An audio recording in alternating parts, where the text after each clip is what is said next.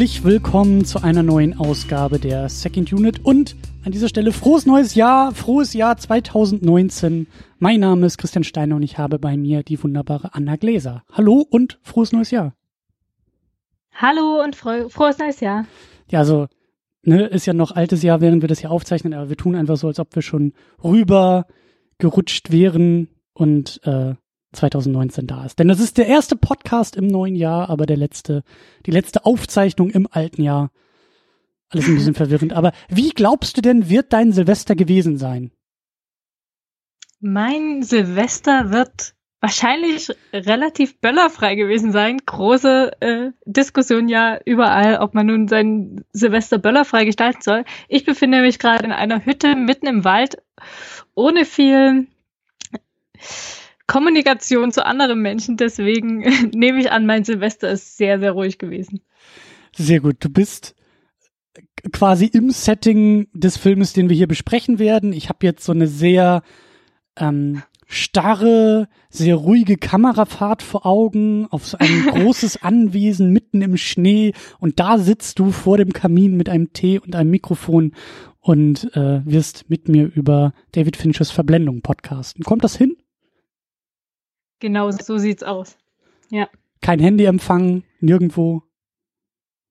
ja, schlechter WLAN-Empfang. Aber ansonsten. Sehr gut. Dann, äh, ja. Weiß ich gar nicht mehr. Ich, es, es, es ist, mir steckt das Jahr 2018, das Podcast-Jahr 2018 ein bisschen an den Knochen nach dieser ganzen ähm, Jahresrückblickerei mit den Enough Talk Jungs. Ich weiß gar nicht mehr, wie das geht, dieses normale Podcasten. Äh, zwölfeinhalb Stunden Podcast in einer Woche. Ich glaube, es weiß keiner, wie ihr das überhaupt überlebt habt. ja, ähm, sehr viel Zucker, viel Kaffee war auf jeden Fall auch dabei. Ähm, ja, aber ähm, ja, ich äh, ja, es, Wahnsinnsleistung. Es, es fällt mir doch schwer, wieder zurück zum alten, zur alten Podcasterei äh, zurückzukehren. Aber äh, wir tun es vielleicht am besten, indem wir einfach noch weiter über dich reden. Ähm, denn du bist ja auch jetzt, ist es schon das dritte Mal hier im Podcast, ja, ne? Das ist schon das dritte Mal, ja, Wahnsinn. Sehr gut. Genau. Ja, und ähm, also, fleißige Filmguckerin und fleißige Filmlistenführerin mit deiner immer noch sehr, sehr schönen wird immer weniger skurrilen Liste über die Badewanne im Film. genau, ich gebe mir die beste Mühe. Ich habe das Glück, dass jetzt andere auch anfangen, mir Filme zu schicken und die Badewannenliste, die vervollständigt sich automatisch. Das klappt wunderbar. Sehr gut. Da sammelst du einfach Filme, die eine Szene haben, die in einer Badewanne spielt. Relativ breit gesteckt, oder? Genau, relativ breit gesteckt. Schön ist es natürlich, wenn die Badewanne eine besondere Bedeutung hat im Film, aber auch wenn die Badewanne jetzt keine Hauptfigur ist, dann nehme ich diese in die Liste mit auf. Ja. Ja. Sollten wir vielleicht gleich an erster Stelle den Check machen. Ähm, Verblendung 2011 von David Fincher hat auch, ich glaube, zwei, mindestens einen Moment in der Badewanne. Ja, auf jeden Fall Badewannenlisten geeignet, würde ich sagen. Sehr gut. Da können wir später vielleicht nochmal drauf äh, eingehen, was die Badewanne dort in dem Fincher-Film zu suchen hat. Ja. Ja. Sehr gut. Aber da kann man schon mal den Haken setzen und den Film schon auf die Liste ja. nehmen. Und ja, wie du gesagt hast, du nimmst da auch gerne ähm, Empfehlungen und Hinweise, weil du kannst ja auch nicht jeden Film gucken. Ähm, genau. Aber du hättest natürlich gern so viele wie möglich auf dieser Liste und das kann man, glaube ich, am besten über Twitter machen, oder? Man schreibt ja einfach per Tweet, guck mal der und der Film und das geht an Ed Chicaria. Genau, das ist die richtige Adresse für alle Hinweise zu Badewannenfilmen beziehungsweise Film mit Badewanne. Und auch alle anderen Hinweise werden dankend angenommen. Also wer eine Idee hat und eine besonders schöne Badewanne gesehen hat, kann das mir schicken. Ich denke eher, dass ich irgendwann, wenn ich mir selbst meine Badewanne kaufen soll, nicht mehr weiß, welche. Ach, das hat also auch ähm, wahrscheinlich schon, ja. Ganz subjektive äh, Gründe, diese Liste zu führen. Du bist auf der Suche nach einer neuen Badewanne? Noch nicht, aber das kann ja mal passieren. Sehr das gut. ist der Horror, dass ich irgendwann mal äh, eine eigene kaufen muss, weil ich denke, ich kann mich dann nicht mehr entscheiden. Eine freistehende oder doch eine Badewanne. Sehr gut. Ich sehe dich einfach im Baumarkt durch die Gänge sehen. Ah, das ist die gleiche Badewanne wie bei äh, Ah, guck mal, das ist wie bei Mary Poppins. Ah, die Badewanne, die gibt's aber auch schon bei, weiß ich nicht, genau. Transformers. Genau so stelle ich mir das vor. Und dann so an der Information ja. fragen, ähm, ja, also äh, ich bin auf der Suche nach der Badewanne aus Psycho. Haben Sie die hier auch im Angebot? Ja, aber es muss genau diese sein oder so eine mit Löwenfüßen. genau, sehr gut. Ähm, ja, sehr gut. Wie gesagt, die Liste gibt es äh, unter deiner Federführung bei Letterboxd und äh, die werden wir natürlich auch verlinken. Da könnt ihr gerne mal reinschauen, falls ihr auch noch ähm, Tipps braucht für Filme, die ihr euch anschauen wollt, die eben eine Badewanne beinhalten. Ähm, dann an dieser Stelle äh, natürlich auch, auch und ganz besonders im neuen Jahr ein großes, großes Dankeschön an alle Leute, die hier bei Patreon und bei Steady ein bisschen was in den äh, Schuh und in den Sparstrumpf stecken. Und das geht an dieser Stelle ganz besonders an Alex, der uns unterstützt. Ähm, wer das tut, kann unter anderem hier eben live zuhören im Livestream oder kriegt auch einmal im Monat die State of the Unit auf die Ohren und auf die Augen, wo ich dann ein bisschen über den vergangenen Monat resümiere und den nächsten Monat ein bisschen vorwegnehme. Und es ist natürlich ganz, ganz, ganz, ganz hervorragend, jetzt zu Beginn des Jahres die Vorsätze sind da, die Listen sind gemacht. Ihr wollt natürlich alle gut ins neue Jahr starten. Ihr wollt natürlich alle Sport machen, euch gesünder ernähren. Ihr wollt alle aufhören zu rauchen. Das finde ich sehr, sehr gut. Aber ich hoffe natürlich auch, dass ihr alle besonders im neuen Jahr diesen Podcast und diese Arbeit hier unterstützen wollt. Deswegen Packt das einfach mal mit auf die Vorsatzliste und dann setzt ihr das gleich sofort um. Dann könnt ihr direkt auch das, was ihr gerade aufgeschrieben habt, wieder von der Liste streichen. Also der Aufruf an alle, die hier gerne zuhören, die hier regelmäßig zuhören, die vielleicht sogar so weit gehen und sagen, oh, das ist mein Lieblingspodcast. Äh, danke an dieser Stelle, aber unterstützt uns doch und zeigt uns, zeigt euch, zeigt der Welt, dass ihr wirklich diesen Podcast, diese Arbeit äh, für ja gut befindet, für unterstützenswert erachtet und sorgt damit dafür, dass das hier auch wunderbar weitergehen kann und äh, immer größer, immer besser werden kann und einfach ähm, ja ein Dankeschön auch zurückgeht. Deswegen Second Unit unterstützen ist der beste Vorsatz fürs Jahr 2019 an dieser Stelle. Und äh, vielen Dank an alle, die es ohnehin schon tun und an alle, die es noch tun werden. So, tief Luft holen, denn es geht Richtung Film und wir machen das natürlich auch an dieser Stelle über den kleinen Schlenker, den wir Vorverständnis nennen. Denn wir haben, glaube ich, schon beim ersten Podcast, den wir zusammen gemacht haben, als wir im Sommer über Sommerfilme gesprochen haben, hatten wir, glaube ich, schon diesen Film Verblendung, Schrägstrich A Girl with a Dragon Tattoo, ähm, auf der Liste, auf den Lippen, denn wir haben gesagt, das ist ein Winterfilm. Das ist ein Film, der ja, eine Jahreszeit, der besonders für eine Jahreszeit steht, eine Jahreszeit einfängt. Da waren wir uns einig, dass das Ganze eben natürlich durch diese Bilder und durch die Settings und vielleicht auch durch die Figuren und durch die Story ein sehr, sehr kalter, ein sehr, sehr winterlicher Film ist. Und deshalb ähm, haben wir immer wieder von diesem Film geschwärmt und ihn jetzt natürlich auch äh, geguckt und wollen ihn besprechen. Aber wie sieht's denn bei dir so aus? Überhaupt mit dem Film? War das jetzt deine Erstsichtung? Und wie viel von diesen ja, schwedischen Filmen, die es gibt und von den Büchern, die es gibt, wie viel von dieser ganzen Materie kennst du denn schon und wie bist du zu dem Film gekommen? Also, das war nicht meine erste Sichtung, sondern vielleicht meine dritte Sichtung insgesamt äh, des Fincher-Films. Der begegnet mir meistens im Herbst wieder. Das ist nämlich der Film, mit dem ich mich so auf die Winterzeit einstimme. Also gar nicht direkt im Winter, sondern so als ja, kleines Schmankerl vor dem Winter, so dass man sich so richtig in diese, in diese Kargheit einleben kann. Äh, ich habe außerdem diese Bücher gelesen und die schwedischen Filme gesehen. Ich kann mich nicht mehr gut an die schwedischen Filme erinnern. Das sind insgesamt drei, soweit mhm. ich weiß. Auch die ja. Bücher, das sind drei Bände, die sich um diese beiden Hauptfiguren drehen, Lisbeth Salander und Kalle Blomqvist. Und Genau, also diese, diese schwedische Verfilmung, die war vor dieser Hollywood-Verfilmung da und ist auf jeden Fall sehr viel europäischer und unterscheidet sich von der Figurenzeichnung auch äh, von diesem Fincher-Film. Das kann ich zumindest sagen. Also diese äh, Lisbeth ist in, den Schwedisch, in der schwedischen Verfilmung hm, ganz anders aufgebaut, aus, aufgebaut als die Lisbeth in der Fincher-Verfilmung, die wir heute besprechen. Wie äußert sich das? Ähm, ich finde, in der Fincher-Verfilmung ist die Lisbeth noch verletzlicher.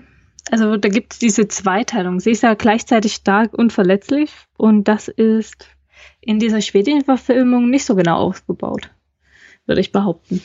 Mhm. Da ist sie schon klischeemäßiger fast. Also im Sinne von ähm, klischeemäßiger, so, so Ärsche tretend, Badass-mäßig, äh, Superheldin oder, oder wie muss ich mir das vorstellen? Ja, zumindest äh, bewegt sich das Ganze mehr in diese Richtung. Mhm. Bei dieser Fincher Lisbeth haben wir mehr Zwischenmenschliches dargestellt, würde ich sagen. Und dann wird eine größere Bedeutung da aufgemacht. Mhm. Das Zwischenmenschliche ist in der schwedischen Verfilmung nicht so sehr ähm, ausgebaut, meiner Meinung nach. Okay. Deswegen fehlt da wahrscheinlich so ein bisschen ein näheres Verständnis für die Figur dann. Oder es entsteht ein anderes Verständnis für die Figur. Das ist vielleicht richtiger. Ja, da wollen wir auch ohnehin noch drüber sprechen. Also besonders äh, sie und besonders auch der ähm, ja, Michael Blomqvist von Danny Craig gespielt. Ähm, das, äh, ja, das wird ein eigenes Kapitel in diesem Podcast, weil die einfach so ähm, wichtig sind und ich in meinen Augen da auch so viel Spannendes passiert. Äh, da kann ich mir auch vorstellen, dass wir da dann vielleicht auch ab und an mal wieder den Schlenker auch auf die anderen Filme machen. Aber ähm, also ich glaube, du hältst da jetzt auch nicht so viel von, wenn wir zu viel ähm, untereinander vergleichen. Also als kleinen Exkurs ist es ganz sinnvoll, mal zu genau. gucken, was die anderen Filme ja. machen und auch was die Bücher machen. Aber wir wollen jetzt hier nicht irgendwie ansetzen und irgendwie jede Buchseite mit jeder Filmminute vergleichen und fragen, äh, ob das jetzt irgendwie nun besser oder schlechter ist und ob jetzt irgendwie die Schweden einen besseren Film gemacht haben oder so, sondern äh, wir konzentrieren uns hier eben auf die Hollywood-Verfilmung. Ich glaube, am Ende können wir vielleicht auch noch mal ein bisschen äh, grübeln, ob das jetzt eigentlich ein Remake ist und was da eigentlich noch so mit den Filmen dieser Millennium-Reihe eigentlich so passiert und passieren wird und schon passiert ist. Aber äh, primär wollen wir natürlich auf diesen Film gucken und eben auch auf das, was Fincher gemacht hat, vielleicht eben auch, worauf er am meisten Wert legt und was das auch eben für die Figuren bedeutet. Genau.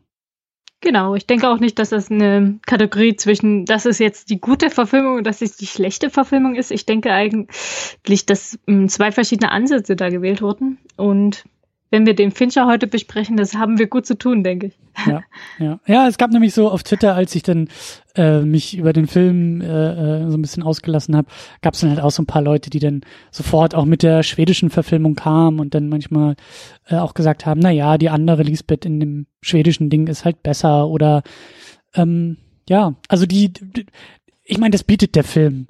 Ähm, ja natürlich auch. Also der bietet sich ja an für diese Vergleiche. Und das ist natürlich auch dieses große Problem, dass wir halt ein Hollywood, eine Hollywood-Verfilmung der gleichen Buchmaterie haben. Und ich weiß nicht, wie, ich glaube, ein paar Jahre liegen ja irgendwie nur dazwischen, ne, zwischen den schwedischen Filmen und dem Hollywood-Ding. Und ähm, können wir am Ende auch noch mal ein bisschen drüber, drüber ähm, diskutieren, aber ähm, ja, ich, ich kenne die schwedischen Filme nicht und ähm, äh, bin aber großer Fan dieser, dieser Fincher-Verfilmung und will eben auch so erstmal über diesen Fincher-Film sprechen eben auch, als ob es die anderen gar nicht geben würde. So, ich will den erstmal so für sich nehmen. Ähm, das äh, sollte man eh mit jedem Film tun, aber ich finde hier ganz besonders. Und ähm, ja, ich habe auch schon mal über den Film gesprochen. Da könnt ihr gerne auch noch mal nachhören, wie ich drüben im Lichtspielcast zugange war und zu Gast war.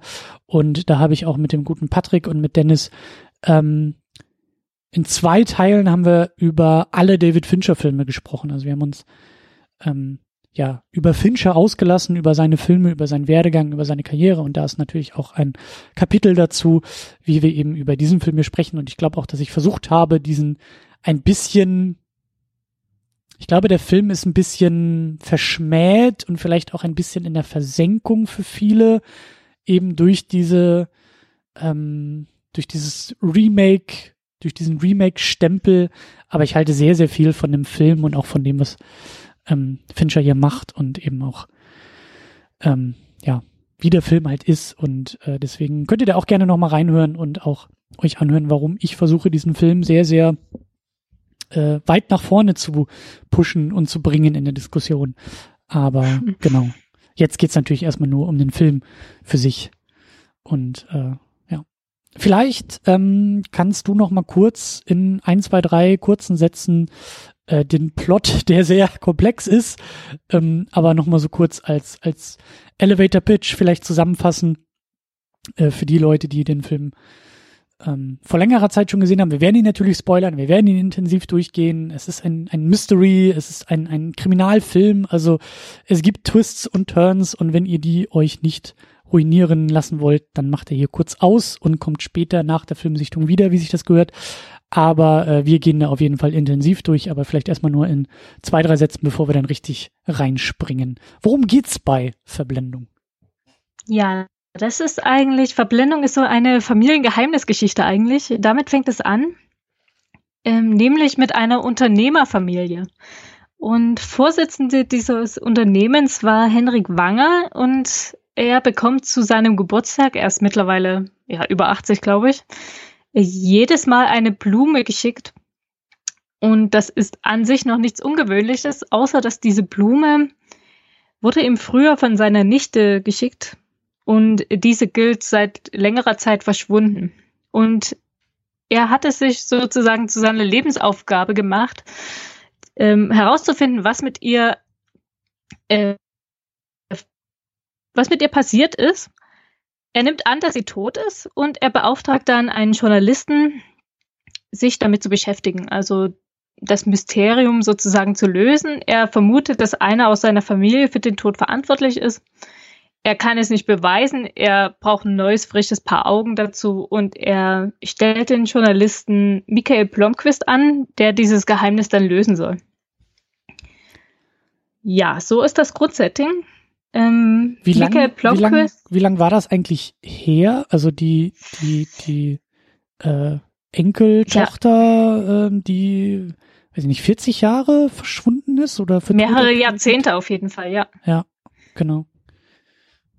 Also das ist nicht direkt ähm, jetzt passiert, sondern wir befinden uns dann schon mehrere Jahrzehnte später. Und ihn hat das bis heute nicht losgelassen, ist klar. Ist sein, ähm, er sagt auch, das ist, glaube ich, sein liebstes Familienmitglied gewesen. Und er möchte unbedingt rausfinden, was mit ihr passiert ist. Und genau, so kommt die Hauptfigur ins Spiel. Michael Blomqvist als Journalist, der selbst einige Probleme zu lösen hat. Äh, da überschneiden sich die Handlungen, denn er wurde verurteilt, dass er als Journalist ähm, falsche Informationen verbreitet hat über einen anderen Unternehmer, nämlich Wennerström. Und er hat diesen Prozess verloren, weil er tatsächlich einer falschen Quelle aufgesessen ist. Und er wird gerade dadurch äh, an den öffentlichen Pranger gestellt. Er geht durch die Medien sein verlorener Prozess hat ihn nicht nur sein gesamtes Erspartes ge mm, gekostet, sondern auch seine Integrität. Mhm. Und so nimmt er diesen Fall dann auch mehr oder weniger dankend an. Er wird da zwar ein bisschen reingezwungen, aber ihm bleibt eigentlich nicht viel anderes übrig, als weiterzumachen. Und so kommt er in diese Geschichte rein. Also ich denke, das ist auch ähm, wichtig, dass es diese Geschichte zu ihm gibt, weil sonst hätte er diesen Fall wahrscheinlich gar nicht angenommen. Ja, ja, also das macht der Film ja auch sehr, sehr gut, dass der gleich in so einem Art Prolog, wobei Prolog ist es ja auch nicht, es ist halt das Grundsetting, die, die, die, die Einführung auch von äh, Michael Blomqvist, der ja. eben Journalist ist, für dieses Millennium-Magazin schreibt und wie soll man sagen, ja, wir sind in Schweden, mit dem Arsch eigentlich komplett auf Grundeis gelandet ist, weil er diesen genau Fall so. verloren, dieses ganze Magazin steht vor der Pleite, er hat damit finanziell wie auch ähm, ja in seinem Berufsstand eigentlich, Probleme. Genau, eigentlich alles verloren ja. oder alles alles steht so auf der Kippe bei ihm. Er ist komplett am Boden und da ähm, grätscht dann halt eben dieser reiche Geschäftsmann, dieser alte reiche Geschäftsmann grätscht da so ein bisschen rein und holt ihn da so ein bisschen eben ähm, zu sich, um, naja, auf eine gewisse Art und Weise vielleicht eben auch genau diese Situation auch auszunutzen. Ne? Also, äh, wie du sagst, ohne, ja. ohne diesen, ohne diesen Absturz würde der Michael Blomquist wahrscheinlich niemals ja diese, diese Ermittlung oder diese, dieses ähm, Puzzle irgendwie aufnehmen und ähm, es ist ja eben auch so erschwerend, dass es ja eigentlich ein Fall ist, der vor Jahrzehnten passiert ist ähm, und ja, dadurch ja noch schwieriger irgendwie an Beweismittel ranzukommen und an Zeugenaussagen ranzukommen. Und Aber da, damit ja, geht's und, halt los. Ähm, dieser Fall ist ja auch quasi abgeschrieben. Also ich glaube, jeder da in der Region rollt nur mit den Augen, wenn da wieder einer kommt und danach fragt, weil das einfach so oft schon durch den ähm, ja. Henrik Wanger da nachgeforscht wurde. Eigentlich will da keiner mehr, beschäftigt sich niemand mehr mit diesem Fall. Jeder ist zwar noch so ein bisschen neugierig, aha, was hätte da sein können, aber eigentlich ist die Sache gegessen. Also keiner kümmert sich richtig mehr darum. Und, das ist ja auch das Geile und das Schlimme an der ganzen Sache, es ist eine Familiengeschichte.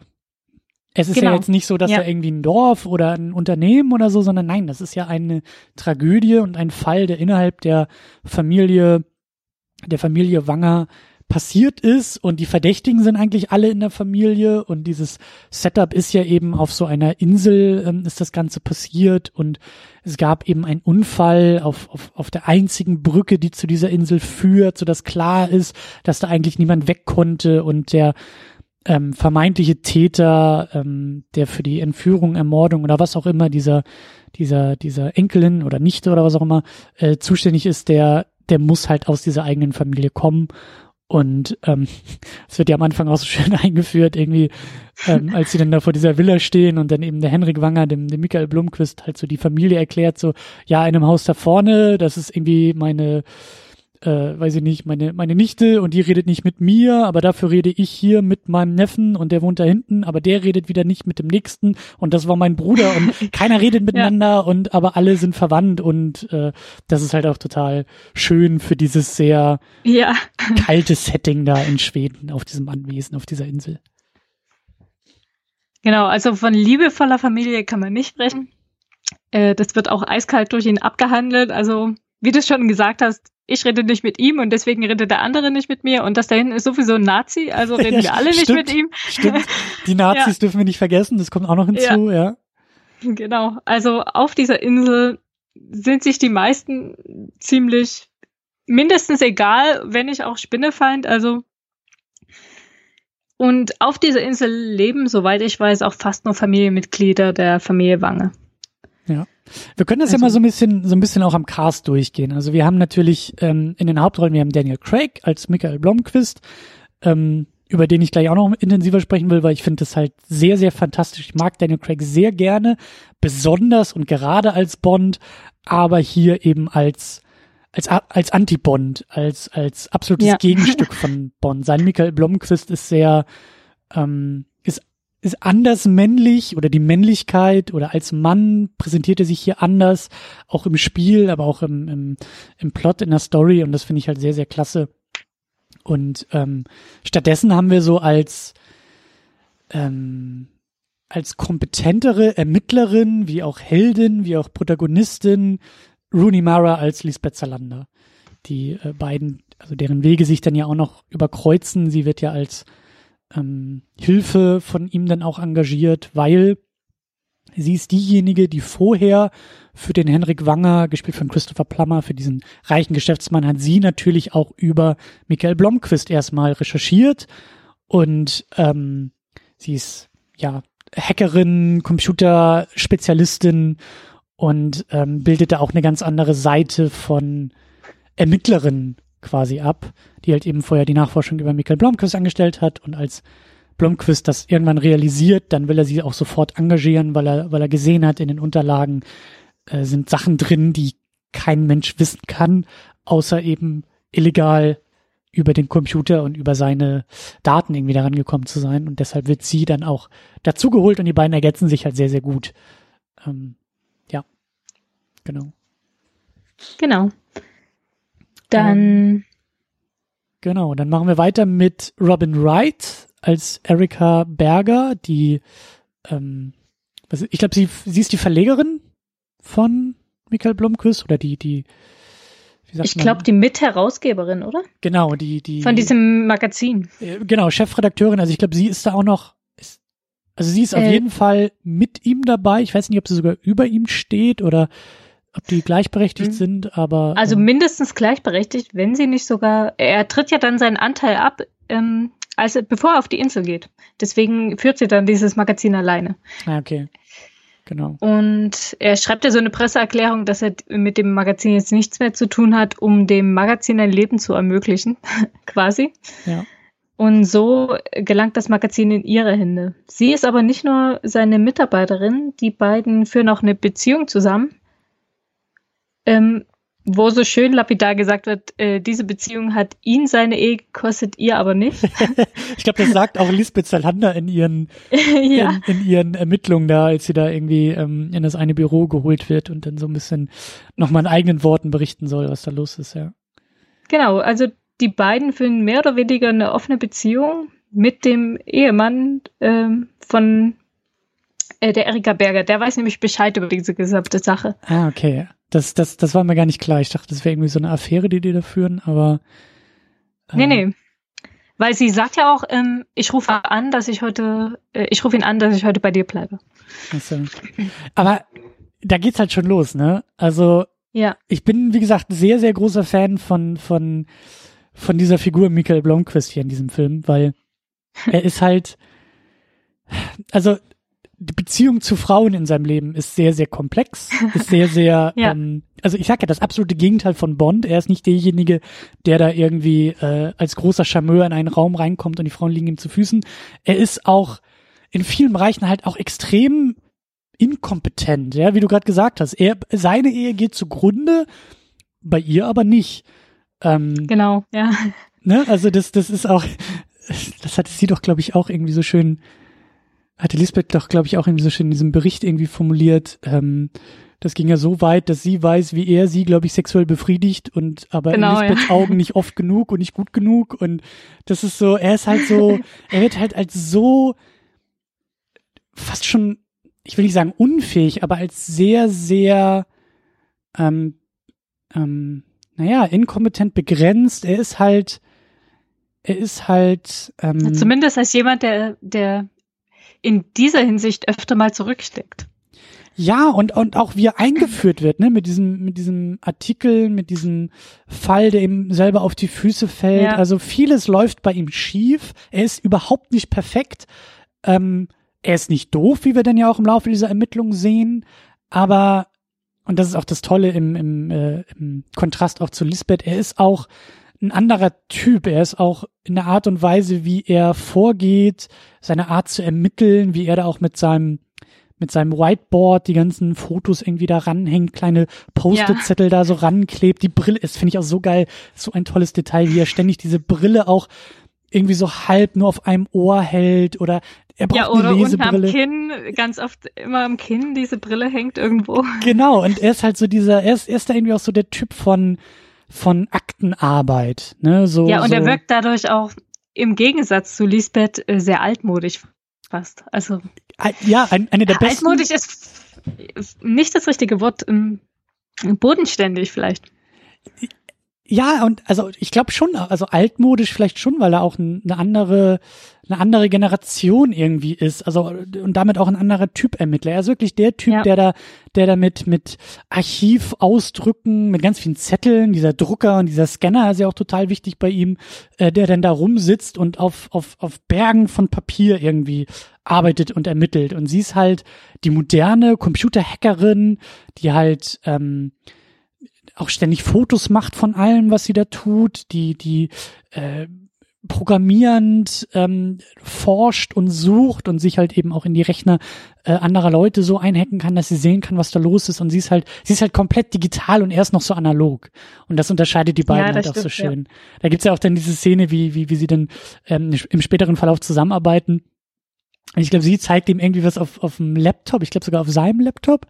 Auf jeden Fall mhm. ähm, versucht er, genau, das war irgendwie, sie haben sich diese Ach Fotos ja, diese, angeguckt. diese Handy aus, wirklich? Ja, das, das war, das waren irgendwie diese, diese Fotos, glaube ich, die da auf dem Rechner irgendwie sind. Und dann sagte sie, glaube ich, zu ihm, ja, schade, dass du nicht seine, ähm, seine Bilder irgendwie hast. Und dann sieht man irgendwie, glaube ich, auf dem Foto, äh, dass da irgendwie noch jemand anderes zu sehen Ach, ist ja, mit der Kamera ja. oder so. Und er versucht, dieses Foto zu vergrößern. Und es ist so, ja, ich muss erstmal hier mit der Maus, ich klicke erstmal das weg und dann hörst du auch so Fehlermeldungen. Nee, das wollte ich gerade nicht, ich wollte aber das hier aufmachen. Ja. Und sie rollt so mit ihren Augen. Und jeder Mensch, der schon mal einen anderen Menschen am Computer beobachten musste, daneben steht und sagt, nee, mach es, drück doch, es gibt dafür die Tasten, nein, mach doch, nein, so. Ach, fand ich halt so geil, weil, weil ja. da hat sich das halt so gezeigt. Er ist dieser altbackene Typ und sie hat mit irgendwie viel weniger halt Kniffen, weiß sie, wie der Rechner so funktioniert, dass es klappt. Und da gibt es noch so eine ganz ähnliche Szene, äh, auf die, ich dachte, auf die willst du hinaus, ähm, als sie dann tatsächlich schon ein Telefon überwachen. Und da fragt er noch so, man sieht den Computerbildschirm und Lisbeth und er fragt, ja, überwachst du das Telefon? Und sie, sie tippt dann nur auf den Bildschirm, weil offensichtlich das Programm so. schon die ganze Zeit läuft. Stimmt. So super genervt. ja. Stimmt. Ja, äh, ja, das ja. ist fast so ähnlich. Ja, stimmt, stimmt. Und, und auch, also ich sage ja, die, die, Details in diesem Film sind auch einfach super.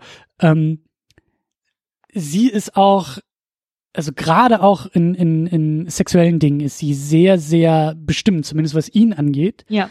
Ähm, sehr selbstbewusst, sehr, sehr bestimmt und ähm, das ist auch diese Szene, wo sie dann ähm, ich weiß gar nicht, was da am Hauptfenster unterwegs äh, und, und, und los war. Auf jeden Fall beobachten sie ja irgendwie ihn und er kommt zu ihr aufs Bett. Da haben sie schon angefangen, auch ein Verhältnis zu haben. Er kommt zu ihr aufs Bett und mhm. greift so mit seiner Hand unter ihr T-Shirt und streichelt ihr so über den Rücken. Und dann äh, sagt sie ihr irgendwie was und, und, und updatet ihn da so ein bisschen über die, über die Ermittlung. Und er nimmt seine Hand aus ihrem T-Shirt raus und sie beendet den Satz mit, äh, ja, deine Hand kannst du gerne, oder nicht nur kannst du gerne, sondern pack deine Hand wieder auf meinen Rücken. So sehr, sehr, ja. äh, sehr bestimmend an dieser Stelle. Und ja, ähm, ja das, äh, also sag ich ja, die beiden und besonders er und die Frauen ähm, ist auch noch mal ein eigenes Kapitel. Da, da will ich gleich auch noch ein bisschen, ein bisschen mehr ja. drüber sprechen. Aber vorher haben wir natürlich noch einen, einen Haufen weiterer Menschen. Wir haben noch Steven Berghoff als Frode. Das ist, glaube ich, der, der Handlanger, die gute rechte Hand von Henrik Wagner, von dem, von dem reichen Geschäftsmann, ähm, der auch so ein bisschen da so die, wie sagt man, so die ausführende Hand auch ist, ne? Der, der, glaube ich, auch Ja. diese äh, äh, Ermittlung über Michael Blomqvist in Auftrag gegeben hat, über Lisbeth Salander, dass die halt äh, einen Background-Check machen und, und äh, in vielen Bereichen, ähm, ja, auch, äh, auch ein wichtiger, ein wichtiger Mann, ein wichtiger Typ. Dann haben wir noch Stellan Skarsgård als Martin Wanger, der, und da beginnen die Spoiler an dieser Stelle, wie sich nachher herausstellt, der zumindest Hauptverdächtige ist in der Entführung von, äh, wie hieß sie nochmal? Harriet. Harriet, genau.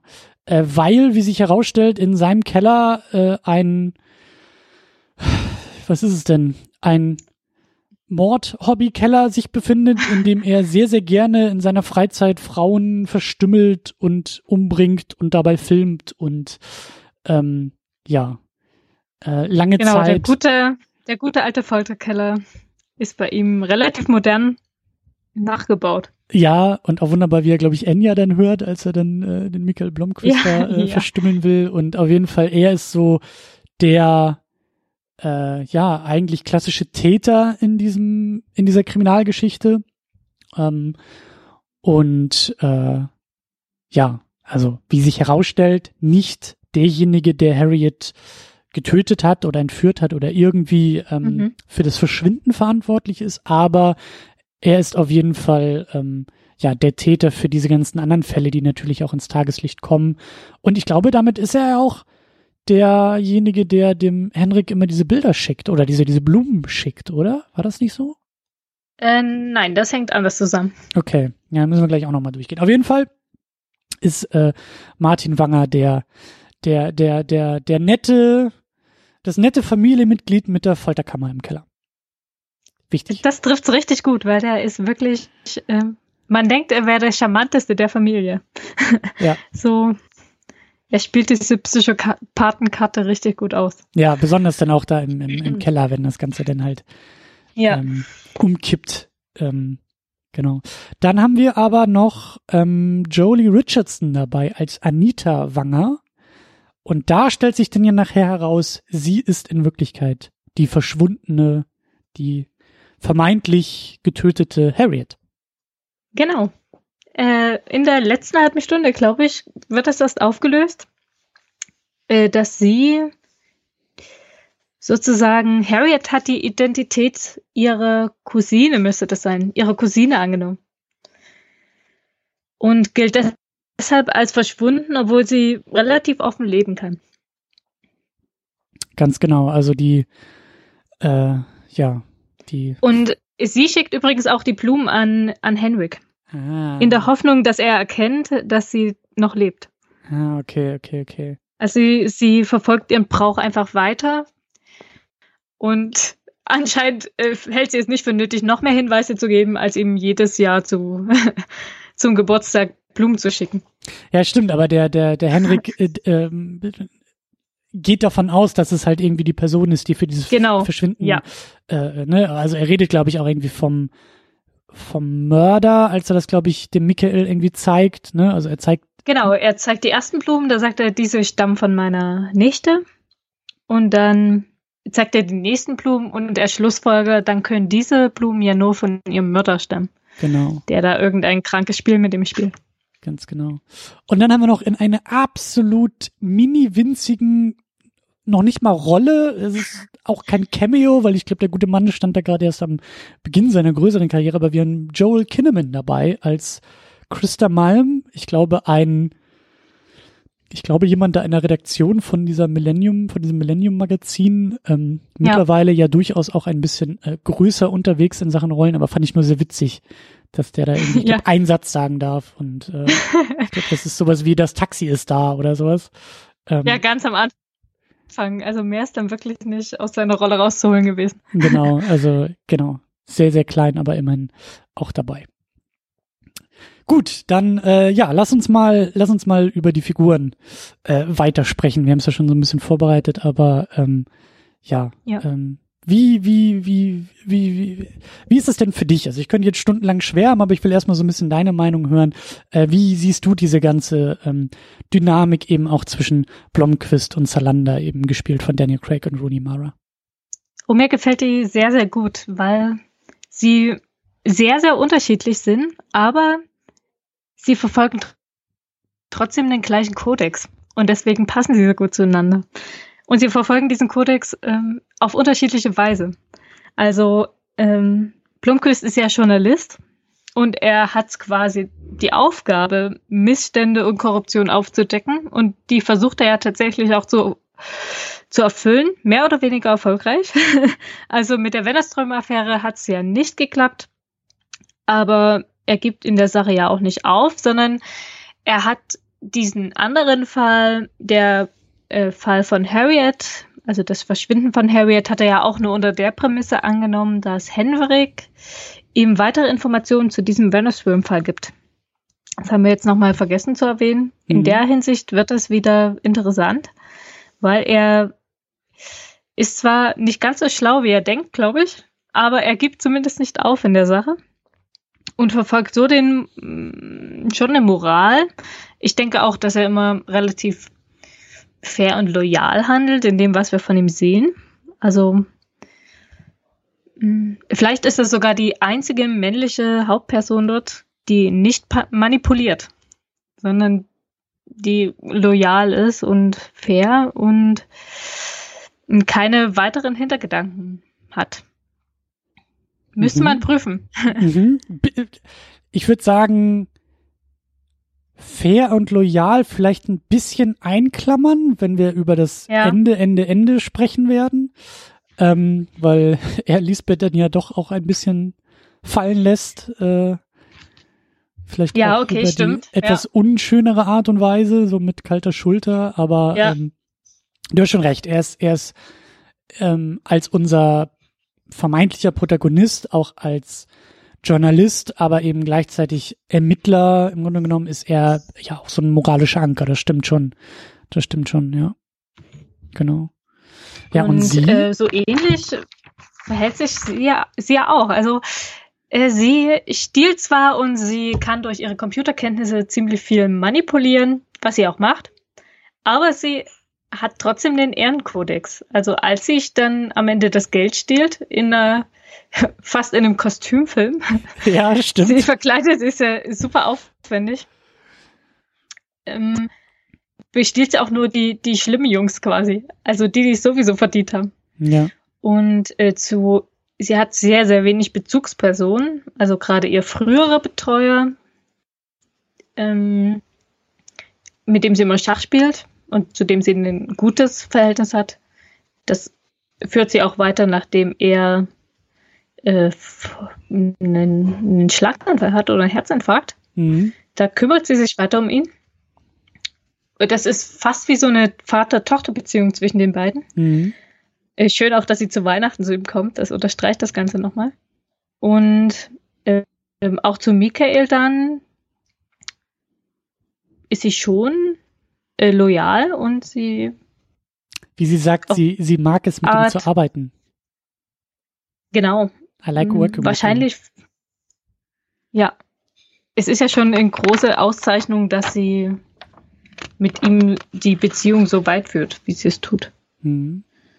Weil ich denke, das ist nicht mit vielen anderen Menschen der Fall. Zumindest mhm. erfahren wir das nicht.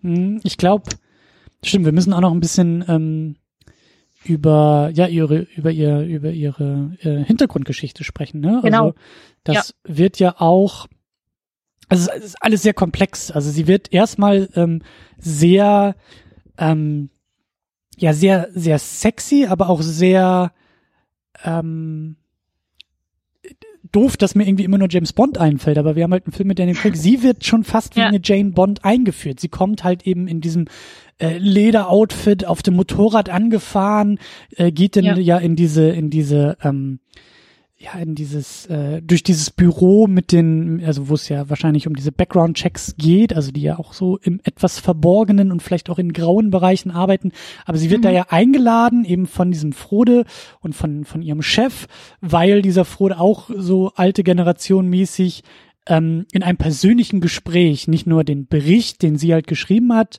lesen will, sondern er will ihren ihr, er will ihre Einschätzung, ihre persönliche Einschätzung von Michael Blomqvist hören und will sie dabei ja. sehen.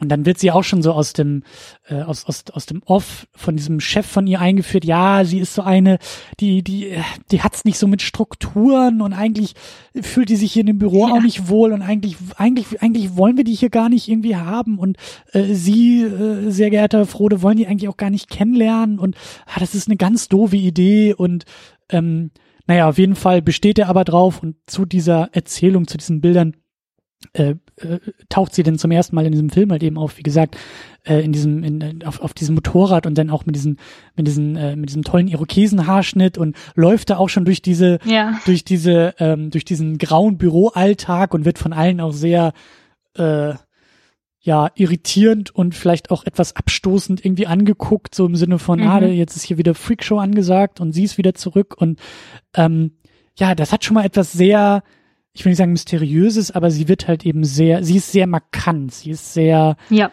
ähm, eigen, eben auch in der Art und Weise, wie sie sich dann in diesem, in diesem Gespräch gibt ähm, es ist ja kein, kein Verhör, aber sie, sie antwortet sehr distanziert, sie, sie ist sehr sachlich bei der ganzen Sache und ähm, man merkt schon, dass die so aus diese, also die, die, die, ist, die ist aus der Welt gefallen, die passt irgendwie nicht so ganz in die Welt, sie ist sehr hm, eigenwillig, ja. Will es auch nicht, also sie bricht ja immer, eigentlich immer mit allen Regeln des Zusammenlebens, die Menschen sich nun mal aufgebaut haben.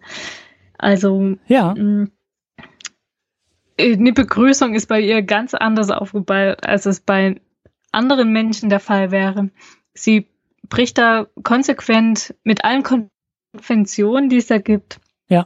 Sie, wie auch äh, du gesagt hast bei diesem Frage-Antwort-Spiel dort, sie macht zwar in dem Fall mit, dass sie Antworten gibt, aber ohne jegliche Zusatzinformation. Also knallhart, fast wie so ein ja, wie ihr eigenen Bericht, sie schmückt das auch nicht weiter aus.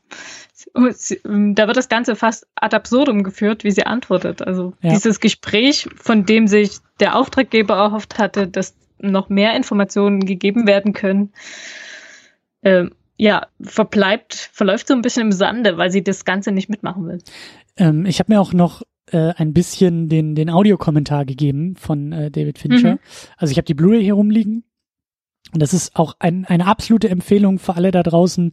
Äh, tut es. Also bei David Fincher Filmen seht zu, dass ihr nicht nur irgendwie den Film mal streamt, sondern gönnt euch ruhig mal irgendwie die DVD oder Blu-ray und nehmt mal die, die Bonussachen mit. Ähm, weil äh, in der Regel da auch ein Audiokommentar von ihm dabei ist und die sind absolut Gold wert und purer Zucker.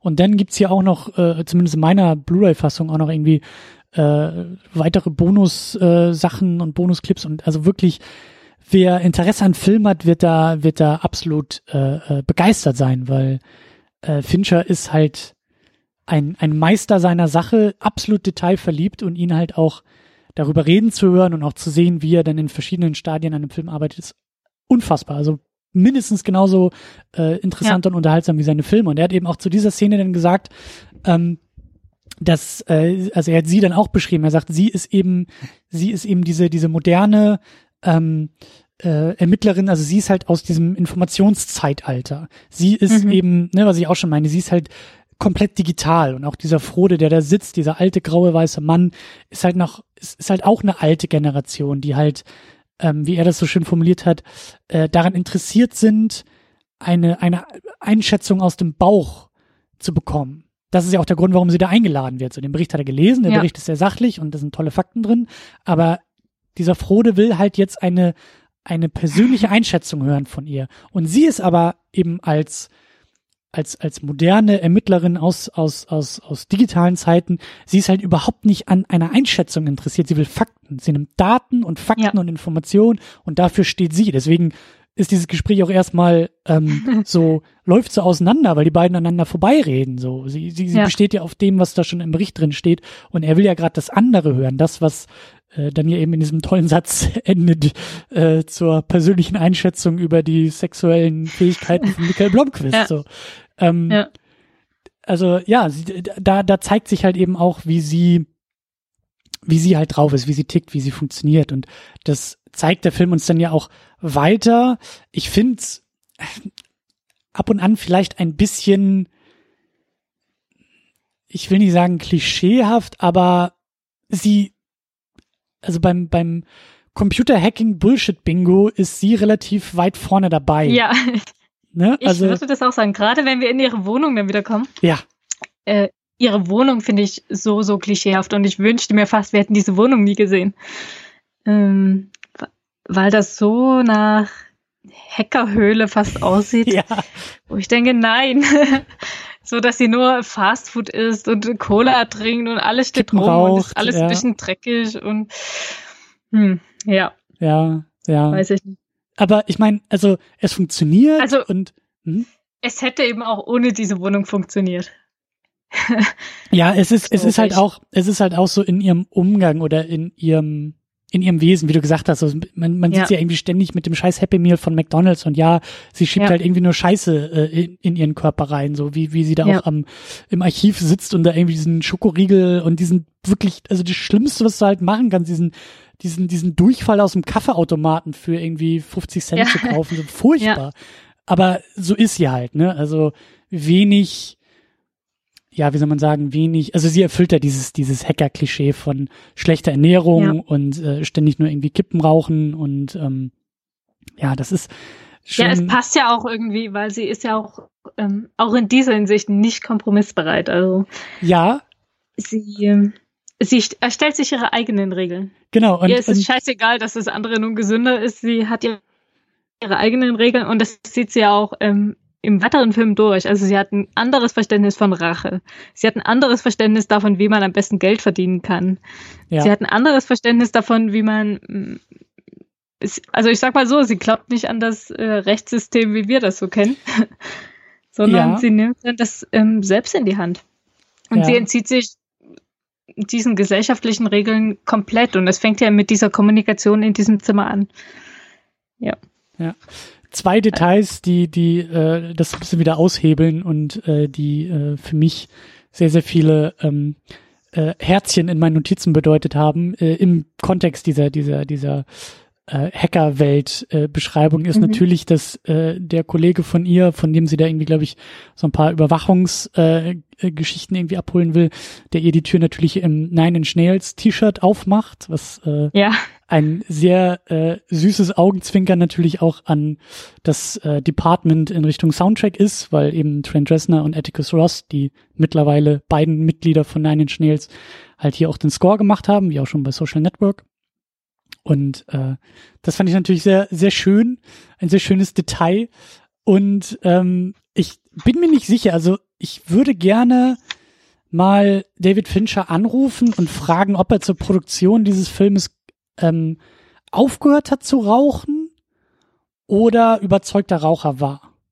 Weil ich glaube, alle Personen in diesem Film erstmal über, also es wird ständig geraucht. Auch Michael Blomqvist wird eingeführt als ja. eigentlicher Nichtraucher, der aber eben nach diesem Urteil Kippe und Feuerzeug am Kiosk sich holt. Ähm, und mehrmals gibt es irgendwie diese, diesen Moment, dass Leute irgendwie Raucher ansprechen. Also die, mhm. die Raucher machen sich gerade eine Kippe an und das sind so Situationen, wo dann irgendwie gesagt wird, ähm, sie können ja aber nicht rauchen. Oder zumindest böse Blicke ja. irgendwie rübergeworfen werden an die Raucher. Und es bleibt aber so unkommentiert. Also die rauchen halt weiter. Ich glaube, das ist irgendwie die, die, das eine Familienmitglied irgendwie da im Krankenhaus, als eben der, der reiche Henrik da irgendwie ja. äh, im, im Krankenhaus liegt. Äh, und dann irgendwie da diese Krankenschwester kommt und dann irgendwie sagt so, ja, sehr geehrte Frau, Sie können ja aber nicht rauchen und halt einen bösen Blick zurückbekommt. Und irgendwie auch am Ende, als sie da die, die Überwachung von der Anita, glaube ich, irgendwie planen mhm. und die Hacker-Jungs irgendwie zurück in den Van kommen und sich der eine von den Jungs da irgendwie im Auto, im geschlossenen Auto eine Kippe anmacht und einer wirft ihm da nur so einen Blick, also rollt nur mit den Augen und dann ist die Szene auch schon vorbei. Ich, ich, ich weiß nicht, was ich damit anfangen soll. Ich bin überzeugt, der nicht raucht, aber ich fand das halt sehr süß und sehr amüsant, wie da über das Rauchen auch, auch Figuren erzählt werden. Übrigens auch bei Lisbeth. Äh, sie muss sich auch einmal, also sie rechtfertigt sich, sie muss sich nicht rechtfertigen, dass sie in seiner Hütte raucht. Was ein bisschen witzig war. Stimmt, ich glaube, er weil sagt sie sich für sonst nur. nichts rechtfertigt. Aber, aber tut sie das? Also ist es nicht so, dass er, glaube ich, nur zu ihr sagt, so im Sinne von, ich glaube, sie, sie greift irgendwie zur Kippe und er sagt schon zu ihr, äh, bitte draußen rauchen und in dem Moment hat sie aber die ja, Kippe schon Anfang, längst angemacht. Am Anfang und dann sind die beiden mal zusammen ich glaube, da ist ein neuer Morgen und sie liegen zusammen im Bett und sie zündet sich eine Kippe an und sagt dann nur, ach ja, ich sollte ja vielleicht nicht rauchen oder sowas. Ah, okay, okay. Ja. Aber auch spannend, dass sie ja. das dann doch später, nachdem die beiden auch intim wurden, dann zumindest äh, annimmt, so dieses. Ähm, und ja. Aber in diesem Moment war es gar nicht mehr wichtig, weil ich glaube, er hatte sich schon lange daran gewöhnt, dass sie jetzt auch raucht. Ja, aber das, das zeigt, wie die beiden sich so ein bisschen aufeinander ja. zubewegen, ne? So. Ja auch, auch spannend. Aber genau, wir müssen noch, wir müssen noch ein bisschen weiter bei ihr machen, ja. ähm, weil, wie du ja auch gesagt hast, sie hat großes Problem mit, mit Menschen. Sagt sie ja, glaube ich, irgendwie dann auch am Ende. Mhm. So, das ist ja die, für sie die große Errungenschaft, dass sie einen Freund äh, gemacht hat, ja. gefunden hat ja. in Michael. Ähm, ja, und eben diese Situation, also in dieser Situation lebt, dass sie irgendwie diesen ähm, also diese väterliche Figur hat und die äh, dann ja eben mhm. krank wird, einen Unfall hat, Schlaganfall, irgendwie sowas. Und dann ähm, spätestens dann zeigt sich ja, naja, das war nicht ihr Vater, das war nicht ihr Onkel, sondern das war halt ein, ein, ein Betreuer. Und dann sitzt sie auf einmal bei einem neuen Betreuer und der liest dann ja, glaube ich, auch noch mal so ihre eigenen ihre eigene Akte so ein bisschen vor, ne? So mhm. äh, irgendwie, ich, ich weiß gar nicht mehr, was da die Details waren, aber irgendwie auch äh, vorbestraft und Probleme mit Autoritäten und ähm, ja, äh, am Rande der Gesellschaft gedrängt und da vielleicht auch ganz, ähm, ganz, äh, ich will nicht sagen glücklich, aber ähm, ja. da fühlt sie sich wohl und dann landet sie halt eben in der Obhut dieses neuen, äh, ja, dieses neuen Legal Guardian heißt es, glaube ich. Also ähm, ja, Person, in dessen Obhut sie eben auch ähm, ja in, in, in ähm, wie sagt man, in finanzieller und gesellschaftlicher und, und äh, rechtlicher äh, Obhut eben befindet. Und der Typ nutzt das komplett aus. Und nutzt genau. sie komplett aus. Ja, das ist wirklich so ein richtiges Arschloch, wie es im Buch steht. So kann man das schon sagen, schon wie er am Anfang auftritt, wie er so gönnerhaft diese Akte vorliest. Weißt du was? Um noch mal weißt was ich so abgefeiert habe an der Stelle? Äh, ich hatte den Film ja auch schon öfter gesehen. Es ist die Tasse auf seinem Tisch, die Papa sagt. Das ist mir noch nie aufgefallen, wirklich. Es ist so geil, es ist so geil, ja. weil, wie du sagst, so, wenn man weiß, was für ein mieses Arschloch das ist, aber dann auch ja. noch, ja, so quasi bester Papa der Welttasse. So ungefähr, so ja. ungefähr. World's Greatest Dad und dann entpuppt er sich eben als als absolut äh, als, als menschlicher Abgrund. So. Ja. Ja. Genau, der entzieht er nämlich ähm, das Recht auf ihr eigenes Geld, was sie, glaube ich, bei dem anderen Betreuer noch hatte. Da hat sie sich komplett selbst verwaltet. Mhm. Und er, er teilt ja sozusagen ein Taschengeld zu. Äh, so viel, bevor es schlimm wird. Weil er teilt ihr dieses Taschengeld nicht nur so zu, sondern sie bekommt es nur, wenn sie für ihn irgendwelche sexuellen Gefälligkeiten erledigt. Ja. Das beginnt in dieser Szene, indem sie ihm einen Blowjob geben muss, dass sie Geld bekommt, was sie auch dringend braucht, weil sie ihren Computer verloren hat. Nicht verloren, er ist kaputt gegangen bei einer Szene in der U-Bahn, in der ihr dieser Rucksack geklaut wurde mit ihrem Laptop drin. Und wie wir wissen, ist der Computer das Aller, Allerwichtigste für sie. Das ist eigentlich Normal. das Mittel, mit, mit dem sie ähm, kommuniziert auch. Ja. Und genau. Ist auch alles, worauf ihr Leben beruht. Sie, sie muss ja, sie hat mit diesem Computer Geld verdient und den Job erledigt ähm, und die Recherchen gemacht. Und äh, jetzt ist in die Hände dieses, wie heißt er denn gleich? Ähm, ich habe das, ah, ich weiß es auch gerade nicht. Ähm, also in, äh, zu ihrem neuen Betreuer gekommen, ja. und der dieses Abhängigkeitsverhältnis komplett ausnutzt. Ja. Und immer wenn sie Geld haben will, muss sie ihm sexuelle Gefälligkeiten äh, leisten. Erst in seinem Büro, später dann auch in seiner Wohnung. Ja. Ja. Ja. Und äh, Genau, dort äh, findet dann auch äh, die Vergewaltigung von ihr statt, die wirklich, wirklich krass gemacht ist. Also. Ja. Und, und da ist auch wirklich ähm, David Fincher, also der kann, der kann so etwas so Schreckliches und auch so Widerwärtiges, ja. so kalt und auch so wirkungsvoll einfangen wie kein zweiter. Also mich hat's auch noch an die ja an die ähm, spätere, also äh, der, der nächste Film von ihm ist ja Gone Girl, wo es ja dann auch diese, diese, diese genau. Mord äh, im sexuellen Kontext im Bett irgendwie passiert und äh, ähm, ja, der, der ein bisschen, ein bisschen, ähm, ein bisschen übertriebener ist und auch ein bisschen äh, unwirklicher irgendwie ist, aber auch da mhm. zeigt sich einfach, dass diese, diese, also das, das das sind halt ganz, ganz krasse Szenen und die sind handwerklich einfach unfassbar, unfassbar ja.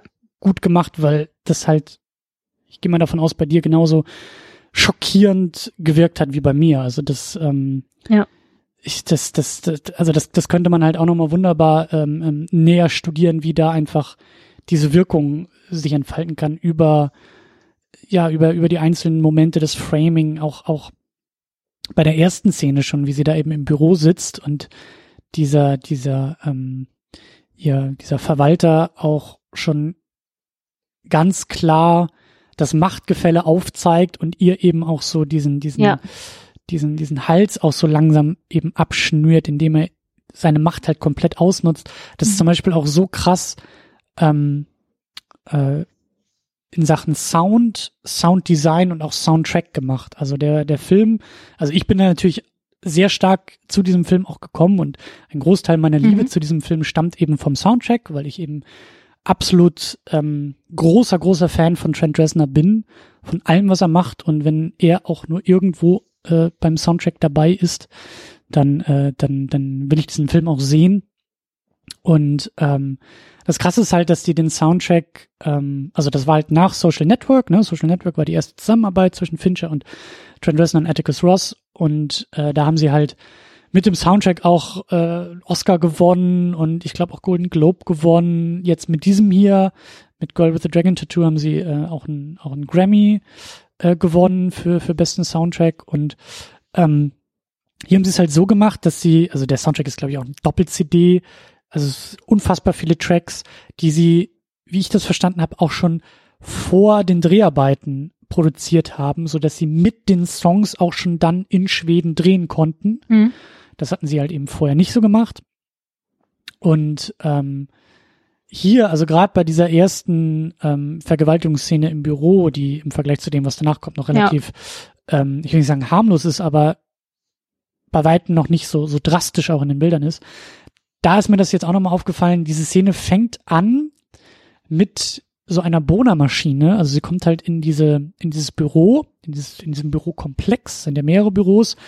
Und da kommt sie aus dem Fahrstuhl und da ist halt so ein, ein Hausmeister, ein, eine Putzkraft auf dem Flur mit so einer Bohnermaschine unterwegs, die halt auch schon so ganz eigene Geräusche von sich gibt. Und die mhm. hört man dann auch so leicht im Hintergrund, während sie dann noch in dem Büro sitzt. Und dieses, dieses Zuschnüren ähm, über, über seine Macht ihr gegenüber, das zeigt sich eben auch total eindrucksvoll im, also wie eben Sounddesign denn zu Soundtrack wird, weil du hörst dieses Boner, diese Boner-Maschine immer noch im Hintergrund, die wird halt immer dumpfer, je, je übergriffiger er wird, um dann so ganz subtil von einem Musikstück so abgelöst zu werden, dass du den Übergang gar nicht merkst. Ja. Und, und dieses, dieses Zusammenschnüren von, von Soundkulisse, also von dem, was sie eben auch in diesem Moment hört, zu diesen sehr morbiden Klängen, hat, hat bei mir ganz eindrucksvoll ihr Empfinden und ihre Machtlosigkeit auch in dem Moment ja. äh, eingefangen. Also das, das, das kann ich mir jetzt sehr, sehr gut vorstellen, dass sich dieser Moment so für sie anhören musste. Also dass das, was wir als Soundtrack in dem Moment hören, für mhm. sie so als Art Klangkulisse ja. aus dieser Situation entsteht. Das, das absolut wahnsinnig äh, gut gemacht und total effektiv und dann auch eben im, im, im späteren Teil, also das machen sie noch ein paar Mal, aber an dieser Stelle ist mir das am deutlichsten ja. aufgefallen, wie eben aus Soundkulisse ganz langsam so Sound, Soundtrack, Sounddesign wird und ja, diese Machtlosigkeit, die hier noch angedeutet wird und die dann eben in dieser Vergewaltigungsszene da bei dem Legal Guardian zu Hause halt wirklich ähm, an Abscheulichkeit und auch an, an, an Gewalt und auch ja. an Deutlichkeit einfach dann nochmal, ja. Ich denke auch, dass es wichtig ist, dass es nicht m, abgetan wird, weil man hat es ja ganz oft, dass dann weggeschnitten wird ja. oder m, dass es so, ja, fast weggeschoben wird. Also man deutet es an und dann ist es einfach passiert und es geht weiter, sondern hier wird das in einer, was jetzt komisch klingt, aber da wird das in einer Gründlichkeit ähm, dokumentiert fast. Ähm, und das hat auch viel mit dem Sound zu tun. Dass das nicht, das erhält eine Wichtigkeit dadurch, äh, die, glaube ich, für den weiteren Film auch von Bedeutung ist. Mhm. Mir wäre es jetzt nochmal wichtig, ähm, obwohl Lisbeth eine Figur ist, der ständig irgendwelche Dinge passieren, ohne dass sie da Einfluss darauf hat. Also sie ist in dieser Situation, sie hat diesen Legal Guardian, sie steckt in einem ständigen Abhängigkeitsverhältnis, ich glaube, seitdem sie zwölf ist. Und davor schon auch, weil es wird angedeutet, dass sie einen Vater hatte, der sie äh, schon missbraucht hat.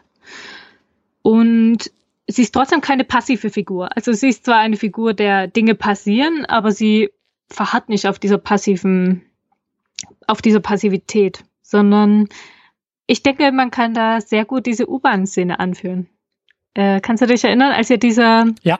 Rucksack, Rucksack entrissen wird? Ja, fand ich, fand ich auch sehr, sehr, ähm, ja. Weil das zeigt so richtig, ja. wie sie ist. Ja, äh, ihr wird in der U-Bahn ganz normale Situation. Sie hat ihren Rucksack über der Schulter. Er wird ihr entrissen. Und ähm, der Dieb rennt auf die Rolltreppe und gibt dann quasi schon auf. Also er rennt gar nicht weiter, sondern er fährt einfach mit dem Rucksack davon. Und sie stutzt so einen kleinen Moment, so was zur Hölle ist mir passiert? Und dann rennt sie sofort hinterher und kämpft um ihren Rucksack, den sie dann tatsächlich auch äh, zurückerlangt, ähm, indem sie diese Rolltreppe nach unten rutscht mit ihrem Rucksack. Ja. Und das zeigt eigentlich, dass sie sie wird ja ständig von irgendwelchem hm, Schicksal gebeutelt. Sie wird ständig unterschätzt, wie sie auftritt. Ja. Äh, sie wird äh, ist immer in einem Abhängigkeitsverhältnis, oft zumindest. Sie wird oft missbraucht von irgendwelchen anderen äh, Leuten und trotzdem kämpft sie sich da so richtig raus. Also sie, sie bleibt nicht auf ihrer passiven Position stehen, sondern sie versucht immer dann selbst aktiv zu werden. Und das wird dann ja auch in dem Umgang mit dem neuen Betreuer deutlich.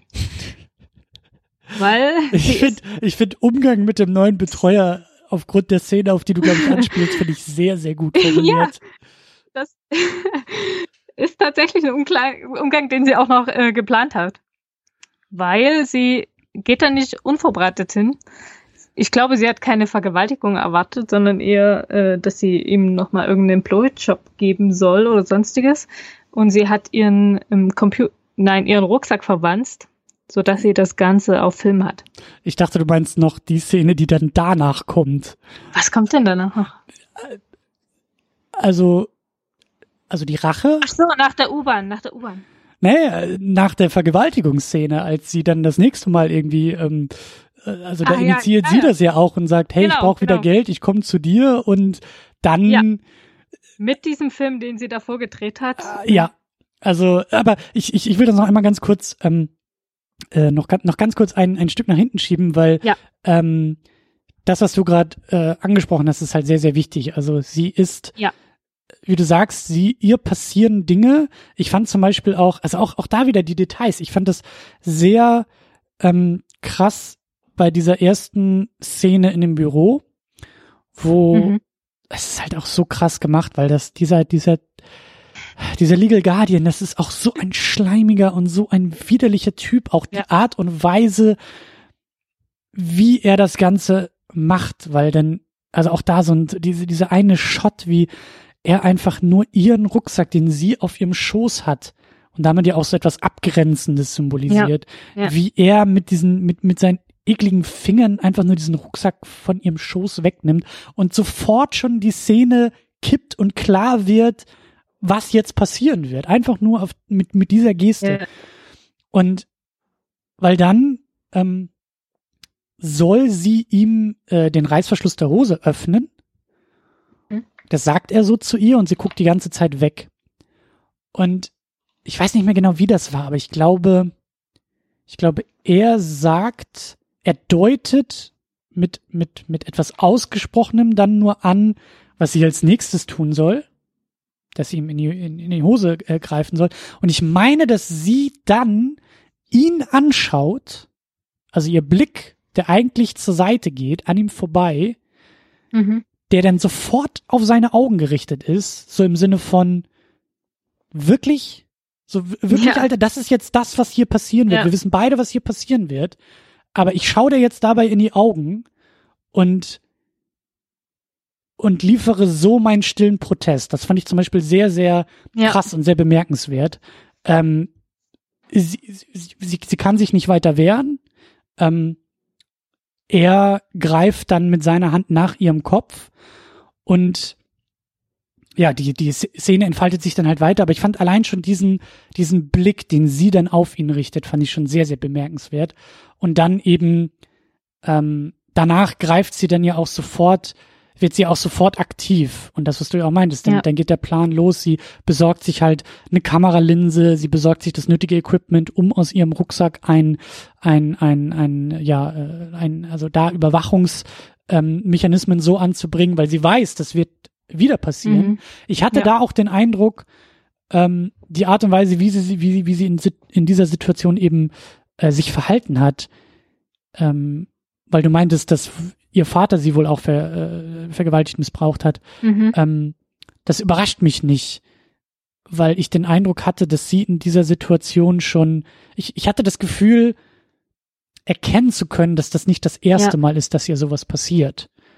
Und deswegen, das, das fand ich halt auch als Charakterzeichnung halt sehr, sehr ähm, interessant, wie eben sie sich so gibt und wie ich das eben aus dieser Szene ableiten konnte. Und wie gesagt, dann sofort dieses, dieses Schalten, dieses, ähm, sie weiß, was als, sie weiß, dass Ja. das nochmal passieren wird und sie wehrt Auch sich wie- dann über Wie diese extrem Mechanismen. strategisch sie da auch vorgeht. Also, Ja. was zu ihr passt, keine Frage, aber trotzdem ungewöhnlich ist. Und dann wird Also sie halt sie- bei ihm überrumpelt und überrascht, das sagt sie dann ja später auch selber, ähm, dass sie halt nicht Ja. erwartet hat, dass er sie dann eben so misshandeln würde. Und daraus resultiert dann eben dieses Video. Und dann, ähm, dann schaltet sie halt fünf Gänge hoch und dreht halt wirklich auf und wird irgendwie zu, zu, zu einer Mischung aus Michael Myers und, und Batgirl, weil ähm, sie dann eben ja äh, komplett ähm, ja sich sich sich dann eben komplett äh, äh, also es kippt dann halt komplett und sie vergeht sich dann komplett an, an ihm und ich weiß auch gar nicht Mhm. mehr ich weiß auch gar nicht mehr was was sie da genau war war das der war das der Taser oder wie hat sie ihn nochmal überrumpelt? Ja, sie hatte so eine Pistole, die so tasert, glaube ich. Ah, okay. Aber mhm. genau, Situation wiederholt sich, also sie initiiert es und, und äh, plant natürlich äh, dementsprechend, aber sie ist wieder in der Wohnung bei ihm und ähm, ja, und äh, kettet ihn da ans Bett, rammt ihm da irgendwelche Metallbolzen in Körperöffnung, äh, tätowiert seinen kompletten äh, ja. Oberkörper mit aber komplett also. I'm a race nee I'm a rapist pig oder irgendwie sowas steht da drauf. Ja. Auch auch mit dem Satz das ist auch so geil. Also dieser dieser dieser dieser diese wohlverdiente Rache im Grunde genommen weil sie dann ja auch zu ihm sagt halt still ich habe das noch nie vorher gemacht das ja. ist so diese das macht es so, so zuckersüß dann noch so oben drauf so ja, auf dieser ja. Das Ganze ist fast wie eine Katharsis am Ende. Also Absolut. Sie, sie hat so eine, das ist so eine tatsächliche Rache, wie man sie sich vorstellt. So Gleiches mit Gleichem vergelten und noch ein bisschen was drauflegen, klar. Ja. Und äh, sie gewinnt auch wieder äh, die Oberhand, die Überlegenheit zurück. Ja. Indem sie sich vor ihm schützt und andersrum auch andere vor ihm schützt durch dieses äh, Tattoo. Ja. Und ich weiß gar nicht, ob das in diesem Film angedeutet wurde oder ob ich das noch aus dem Buch in Erinnerung hatte. Sie überwacht ihn ja dann auch komplett weiter. Und als er sich zum Beispiel nach Tattoo-Entfernungen erkundigt, ist sie dann sofort wieder zur Stelle und weist ihn in die Schranken. ja. Ich, ich, weiß das auch gar nicht mehr. Auf jeden Fall begegnen die sich im Film dann ja irgendwie nochmal in einem Fahrstuhl. Da ist sie dann ja, ja. nochmal ähm, im Fahrstuhl und äh, äh, spricht ihn ja auch nochmal drauf an und auch da ähm, ist, ist das, ja, das, das äh, zurückgewonnene Machtgefälle, was ja eben vorher in, in der ersten Begegnung, was mhm. er sich da ja geholt hat, ähm, und sie dann eben mit dieser, mit dieser äh, ja, Vergewaltigungsaktion an ihm zurückerobert hat, die, die Machtposition, so, das spielt sie da halt im Fahrstuhl auch, auch perfekt aus. Und das ist einfach, ja, ja. also absolut wohlverdiente Rache und wohlverdientes, äh, wie du sagst, Katharsis in, in dem Moment. Ähm, und zeigt eben auch sehr deutlich, wie sie so funktioniert und wie sie drauf ist und was wir dann ja eben auch schon in anderen äh, Kontexten, in kleineren Situationen eben auch dann erlebt haben, wie zum Beispiel da dieser Diebstahl aus dem aus der U-Bahn mit dem Rucksack und so. Sie ist halt, sie ist halt, ähm, ja, sie sie sie ist halt, ich weiß nicht, das, das sind alles so, so abgedroschene Worte, die mir da einfallen, aber sie ist halt wahnsinnig kompetent. Sie ist mhm. halt ähm, mit ihr ja auch talentiert in ihren Kenntnissen, das dürfen wir auch nicht vergessen. Sie wird da auch in dieser Firma als die Beste beschrieben. Ja, und, und du willst dich einfach nicht mit ihr anlegen. Und manche tun es halt. Ähm, ja. Und dann gibt's aber eben äh, entsprechendes, en, en, en, entsprechende Rache, entsprechende Rückwirkung und äh, da ist sie halt sehr, sehr gut da drin. Also sie ist, sie muss einstecken, aber sie teilt dann in der Regel doppelt so stark zurück aus. So. Und auch da, und ich gleichzeitig glaube, hm? diese, diese, diese Toughheit, das klingt auch doof, mir fällt nichts besseres ein, die sie in diesen Situationen hat und dann diese Unsicherheit, wenn sie in anderen äh, Situationen ist, in denen es um Zwischenmenschliches geht. Ja. Das ist schön. Ja, ähm, Gerade als sie sich dann um ihren früheren Betreuer kümmert und sie weiß gar nicht so richtig, wie sie mit ihm umzugehen hat und dann ähm, wischt sie ihm mit ihr so ihrem schnuddeligen Ärmel äh, den Mund ab und sowas. Ja. Und äh, wo sie ihm dann erzählt, äh, ja, äh, übrigens, ich habe jetzt tatsächlich einen äh, Freund gefunden und auch einen, den sie gutheißen würden. ja. Äh, das ist immer im Kontrast äh, sehr schön.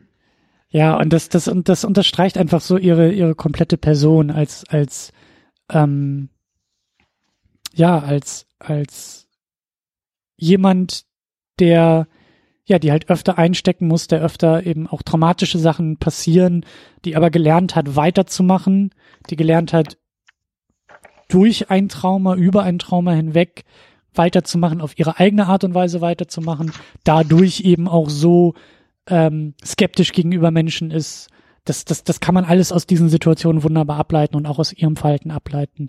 Und dadurch zeigt sich einfach, also das, das ist eine Menge Charakterisierung, die in diesen Momenten passiert. Ja. Und die dann eben auch im Umkehrschluss da, dafür sorgt, äh, dass sie eben in den Bereichen, in denen sie arbeitet, halt eben auch so gut ist und dass wir ihr auch das alles glauben können und auch dann diese wunderbare, wie du gesagt hast, äh, Kostümierung am Ende des Filmes mit irgendwie Lippenstift und Perücke und ähm, auch diese Art von, ich sag ja James Bond, diese Art von von Agentin, die sie da irgendwie spielen kann, so das funktioniert sehr sehr gut. Das das bleibt für mich alles glaubwürdig und das ist eben der Bogen, den ich den ich noch machen wollte. Das ist eben auch der tolle Gegensatz zu zu Michael und zu Daniel Craig, weil Ja. sehr, sehr viele Eigenschaften, die klassisch männlich kodiert sind, widerfahren ihr oder sind ihr eigentlich eher ähm, äh, zugeschrieben und andere Dinge, die klassisch weiblich kodiert sind, sind eher bei ihm zu finden. Und wenn die beiden Ja. dann eben miteinander agieren, zeigt sich das halt ganz wunderbar. Wie zum Beispiel, ähm, die beiden ermitteln schon und das, äh, die, sind schon gut dabei. Und dann irgendwie, ich glaube, eines Morgens äh, geht er zur Tür. Äh, ich weiß gar nicht, ob er rauchen will oder Ah, auf ja. jeden Fall, er Ja. will die Katze reinlassen. Und dann liegt da die Katze, die da irgendwie Teil dieses, dieses, dieser Hütte war, liegt halt komplett verstümmelt vor seiner Tür. Natürlich als deutliche Warnung ähm, ihm gegenüber. Und was macht er? Er schreit, äh, er ist kurz davor, sich zu übergeben. ne? Also dieses, Ja. dieses, dieses klassische, äh, natürlich völlig falsche, aber eben klassisch kodierte weibliche Verhalten von, oder muss man aufpassen, dass sie, in dem Fall er jetzt nicht hysterisch wird und in Ohnmacht fällt. Und Mhm. normalerweise ist der Mann derjenige, der irgendwie kompetent ist und irgendwie zur Situation greift, aber in dem Fall ist es eben sie, die sofort wieder reingeht, ihre Kamera holt, Fotos macht, weil sie weiß, das ist ein Puzzlestück, das ist ein Beweismittel, das brauchen wir für die Ermittlung. Das finde ich zum Beispiel sehr, sehr gut gemacht. Genau, und äh, das wird ja, das Ganze wird ja sogar noch weitergeführt, gleich im Anschluss. Sie hängt ja dann die äh, Kameras auf, um nachdem diese Katze vor der Tür lag, um das Haus weiter zu überwachen. Und er war im Wald und wird gerät in einen Schusswechsel. Äh, Ja. So kann man es nicht sagen, aber er wird beschossen von irgendwoher. Er kann nicht sehen, woher. ja, Und rennt zum Haus zurück. Und er wurde leicht, ich glaube, durch so einen abplatzenden Stein an der Schläfe erwischt. ja. Also es ist keine Schusswunde oder sowas. Aber man könnte meinen, er Mhm. stirbt gleich. Also, Ja, und wie er dann in dieses Haus so reinwankt und wie er dann, er wird dann notdürftig versorgt von Lisbeth, indem sie ihn mit Zahnseite nähen will. Und er hat alle möglichen Bedenken. Ist das steril? Sollten wir das nicht äh, st- sterilisieren? Er holt sie nur Wodka und äh, macht da Ja. so ein bisschen. Und wie er da in dieser Badewanne sitzt und sich da versorgen lässt, äh, ja, das passt zu dem, was du gerade gesagt hast. Ja, und, und auch da eben meine absolute Liebe auch, auch äh, für Daniel Craig in dem Casting in der Rolle, weil er ist halt so weinerlich Ja. an der Stelle, Ja. wie er eben auch in dieser Ja. Badewanne, und deswegen ist der Film ja auch für deine Liste so toll, wie er da weinerlich in der Badewanne sitzt und von einer stummen Lisbeth Salander verarztet wird, Ja. die halt so völlig abgebrüht an der Stelle ist und, und wie wir ja gesehen haben, schon, schon viel krassere Wunden mit sich herumträgt und dann ist aber hier der, der, der kleine süße blonde Daniel Craig, der da sitzt und irgendwie kurz vorm Kollaps ist. So, das finde ich halt, das finde ich total Und geil. ja auch noch äh, eine halbe Stunde später, da ist er schon lange versorgt und äh, da sitzt er immer noch im Bett und führt Selbstgespräche, um Gottes Willen. Oh nein, was war das? Und, ja, ja, ja. äh, der da völlig durch den Wind ist, was ja auch ein bisschen verständlich ist, wenn man beschossen wird, aber Ja, natürlich, aber eben von, von, von dem Mann, der an Ja. der Stelle, glaube ich, schon fünf Jahre James Bond verkörpert. ja, So, das bist du halt nicht gewohnt. Und das finde ich halt sehr, sehr schön, äh, so auch mit Ja. anzusehen. Also auch, auch den, ähm, äh, der Film Logan Lucky, der, glaube ich, vor ein oder zwei Jahren rauskam, wo, wo Daniel Craig auch so einen etwas äh, dumpferen, dummeren Mhm. Redneck äh, Gangster spielt. Äh, Sehr, sehr gutes, in meinen Augen sehr, sehr gutes und, und für mich auch überraschendes äh, komödiantisches Timing und Talent beweist. Ähm, Finde ich halt sehr, sehr, sehr, sehr toll. Also meine Liebe zu ihm als Schauspieler, ähm, die als James Bond angefangen hat, aber eben auch in anderen Rollen, die da erfolgreich in meinen Augen ausbrechen können, so äh, runden das, runden das ab. Und deswegen finde ich diesen Film eben auch so klasse, weil das ist halt eben nicht der Bond, der da irgendwie von Craig verkörpert wird. Und ähm, sehr, sehr gutes Casting an der Stelle, weil Ja. ich mag das halt, wenn, wenn Schauspieler auch so gegen ihren Typ erfolgreich gecastet werden. Und das macht er halt Ja.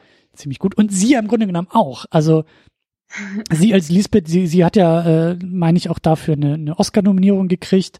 Mhm. Ich glaube, sie war auch bei Social Network die Ex-Freundin von dem Mark Zuckerberg, die am Anfang äh, in diesem in diesem Monolog da in einem in einem in, einem, in einer Bar Mhm. ähm, dabei ist und danach auch ganz andere Rollen wieder gespielt hat, aber auch auch so so Ja. ähm, ja also die Rolle verlangt einfach eine Menge von ihr ab und ähm, auch da also ich will nicht sagen ja schon auch irgendwie überraschend überraschend vielleicht schon ähm, Doch, würde ich auch sagen. so, und, und äh, auch, auch da, Fin Fincher ist sehr, sehr gut, auch, auch ähm, wie er oft mit dem Casting einfach schon seine Filme irgendwie steuern kann oder aufbauen kann oder, oder mit dem Cast, also gutes Casting ist für mich halt immer ähm, Ja. Die richtigen Leute in die richtigen Rollen zu bekommen. Wie sie dann spielen, muss sich dann immer noch zeigen, aber mit der richtigen Idee für die richtige Person in der richtigen Rolle, da, da kann man eine Menge mitmachen. Und ich habe das Gefühl, dass das bei Fincher das auch schon äh, Mhm. immer sehr, sehr gut funktioniert. Wen er denn manchmal eben sehr überraschend, eben auch Gone Girl, der ja danach kam, fand ich Rosamund Pike wunderbar in der Rolle, weil, ja, ähm, ich weiß nicht, ob du den Film gesehen hast. Ja, Ähm, habe ich. Da gibt's ja auch einen Twist, was ihre Rolle angeht und Genau. allein die Tatsache, dass sie schon mal in der Rolle ist, arbeitet schon mal für diesen Twist sehr, sehr Ja. gut. Also das Ja. gutes Casting ist auch eine Kunst, ja. Äh, was mich ein bisschen irritiert hat, äh, wenn wir noch mal kurz zu den Hauptfiguren zurückkommen. Mhm. Ich habe auch ein bisschen in dem Bonusmaterial äh, rumgeschaut und da sagt Fincher einmal, dass Blomqvist äh, der Hauptcharakter ist und Lisbeth als Satellit um ihn kreist. Hm. Was ich total faszinierend fand, weil ich davor nicht der Ansicht war, dass es so rum funktioniert. Was denkst du? Ähm, ist eine gute Frage. Da wollte ich eigentlich auch nochmal nachhaken, wie das denn sich in den Büchern verhält. Aber also das, was ich, das bisschen, was ich weiß, also Stieg Larsson hat ja diese, diese, diese Mhm. hat drei Bücher dieser Millennium-Reihe halt geschrieben. Genau. Die ersten drei. So von ihm stammt das alles. Ich Ja. glaube, was ich mal irgendwie gelesen habe, ist, dass er selbst, also dass Michael Blomqvist wohl auch eine Menge von ihm irgendwie trägt. Also Mhm. ich, dass die Glasen, glaube ich, auch irgendwie als Journalist gearbeitet hat und ich habe Ja. das immer so abgestempelt als, naja, da schreibt sich auch jemand vielleicht so seine eigene, ich will nicht sagen Power Fantasy, weil er ist ja eben nicht Ja. so der Powerful Man, aber da Ja. schreibt sich auch jemand so in seine eigenen Geschichten vielleicht irgendwie rein. Mhm. Ähm, deswegen, also des, deswegen habe ich so den Eindruck, dass Blomqvist da ähm, wichtiger sein könnte, aber alles, was so, was so ähm, klassische Protagonisten ähm, ähm, Klischees irgendwie auch sind oder oder gewisse Tropes sind, würde ich sagen, sind eher bei ihr zu finden. Also Lisbeth ist diejenige, die die über sich hinauswächst, die Fortschritte macht, die halt eben sich verändert, weil, wie sie ja selber sagt, sie macht einen Freund in diesem Film. Dieser Freund Mhm. bricht ihr zum Ende hin dann vielleicht eher das Herz, bestätigt ihre Vorurteile gegenüber Menschheit und vielleicht auch Männern ähm, dann mal wieder. Aber ich habe so das Gefühl, also das ist eben auch so das Ding, ich kenne die Bücher nicht, ich kenne die anderen äh, Filme nicht, ich weiß nur, dass es weit weitergeht und wenn ich jetzt diesen Film hier nehme Mhm. ähm, und wir jetzt irgendwie so so äh, bei Wer wird Millionär sitzen oder so und die Frage kommt, wie, mit wem geht's weiter? Ich könnte mir sehr gut vorstellen, dass Michael Blomqvist als Figur ähm, auch im nächsten Film einfach komplett fallen gelassen wird. Also dass ähm, das Serielle an der ganzen Geschichte Lisbeth Salander ist, die vielleicht in jedem Buch eine andere Person ähm, mit einer anderen Person in Kontakt kommt, über andere Umstände mit einer anderen Person zusammenarbeiten muss oder vielleicht auch alleine arbeiten muss, aber dass sie die Konstante ist und Blomqvist derjenige, der halt einfach nur in diesem Film, in dieser, in diesem Kapitel der Reihe ähm, vielleicht eben auch extra uns als vermeintlicher Protagonist eingeführt wird, weil wir mit ihm in der Geschichte anfangen, aber in Wirklichkeit keiner ist. Deswegen würde ich, würde ich auch sagen, dass sie mindestens gleichberechtigt ist zu ihm. Ja. im Laufe der Ja, Geschichte, mich- aber Mich Ja. hat das mit dem Satellit, eben dieses Bild, finde ich wahnsinnig irritierend. Und ich denke, das kommt diesen, auch den der Buchvorlage, wird dem Ganzen nicht gerecht. Also, das ist nämlich wieder etwas mh, Passives, was ihr gegeben wird, was er Fincher ja selbst äh, komplett umkehrt. Deswegen ist das wahrscheinlich eine sehr unglückliche Formulierung. Oder ich habe nicht richtig verstanden, was er damit meint. Ich finde eher, dass der Michael Blomqvist zurückgenommen ist im Gegensatz zu ihr. Also ich denke, man hätte seine Figur auch ähm, viel, viel stärker ausbauen können in der Dramatik, als es jetzt gemacht wurde. Deswegen, ich sträube mich so ein bisschen, sie als Satelliten zu bezeichnen, der um ihn kreist, weil dann haben wir wieder so eine klassische Rollenaufteilung, die in seinem Film ja eigentlich gar nicht ähm, so gezeigt wird. Deswegen fand ich das sehr, sehr irritierend, dass er das selbst so gesagt hat. Ist wahrscheinlich ähm, in einem anderen Kontext gewesen. Ich kann mir das nicht vorstellen, wie das mit seiner Verfügung dann sonst zusammenpasst. Mhm. Aber, aber du sagst, dass ähm, er, also dass, dass David Fincher oder David Finchers Film, Mhm. äh, Fincher hat den selber ja nicht geschrieben, sondern das war Steven Sellian, Sillian, Genau, ja. ähm, der eben Stieg Larsens Buch äh, äh, Mhm. als Drehbuch umgeschrieben hat. Also dass da eine, ich weiß nicht, Aufwertung oder dass Lisbeth Salander in dieser Fassung stärker betont wird, stärker gemacht wird als im Buch oder im schwedischen Film? Oder wie würdest du das ausdrücken? Ähm, ich würde sagen, sie ist facettenreicher. Also im schwedischen Film, das auf jeden Fall. Ob sie im Buch. Mm, Nein, ich denke eher, dass ähm, sie bleibt ähm, ungefähr gleich, nur Blomqvist wird etwas neurotischer im Buch dargestellt. Deswegen bündelt sich mehr Aufmerksamkeit auf ihn. Okay. Das ist er zwar immer noch, aber im Film finde ich es etwas zurückgenommener. Man verbringt sehr viel mehr Zeit mit Lisbeths äh, Vorgeschichte, während das, äh, dieser gesamte Wennerström-Fall relativ schnell abgehakt wird, Mhm. äh, die bei ihm im Buch eine sehr, sehr große Rolle spielen. Also darauf wird auch jedes Mal wieder zurückgekommen und das ist der Fall, m, wo es um, auch um seine Identität geht, weil es nun mal sein Job ist und ähm, wenn er als Journalist nicht mehr für voll genommen wird, kann er seine Arbeit nicht mehr ausführen. So, und ich finde, im Film verschwindet das so ein bisschen hinter diesem Kriminalfall, den die beiden mh, aufkl- aufzuklären versuchen. Das ist, ja, stimmt. Das ist auch, ähm, der ganze Film ist in seiner Struktur auch sehr eigen. Ähm, das ist, das ist mir auch bei, bei, bei der Sichtung wieder aufgefallen. Also erstmal, Ja, also wir haben halt, ähm, ähm, also wir haben keine Drei-Akt-Struktur. Also ich weiß nicht, im, im Making-of wurde auch so ein bisschen von einer Fünf-Akt-Struktur irgendwie gesprochen. Ich habe auch gelesen, das war so, was hat Fincher, glaube ich, auch im Interview gesagt, dass die halt, ähm, wie, wie, wie hat das formuliert? Ich glaube, sie, sie haben sich irgendwann damit abgefunden, dass es dann doch ein Fünf-Akter wird. Also so ganz glücklich war man wohl nicht.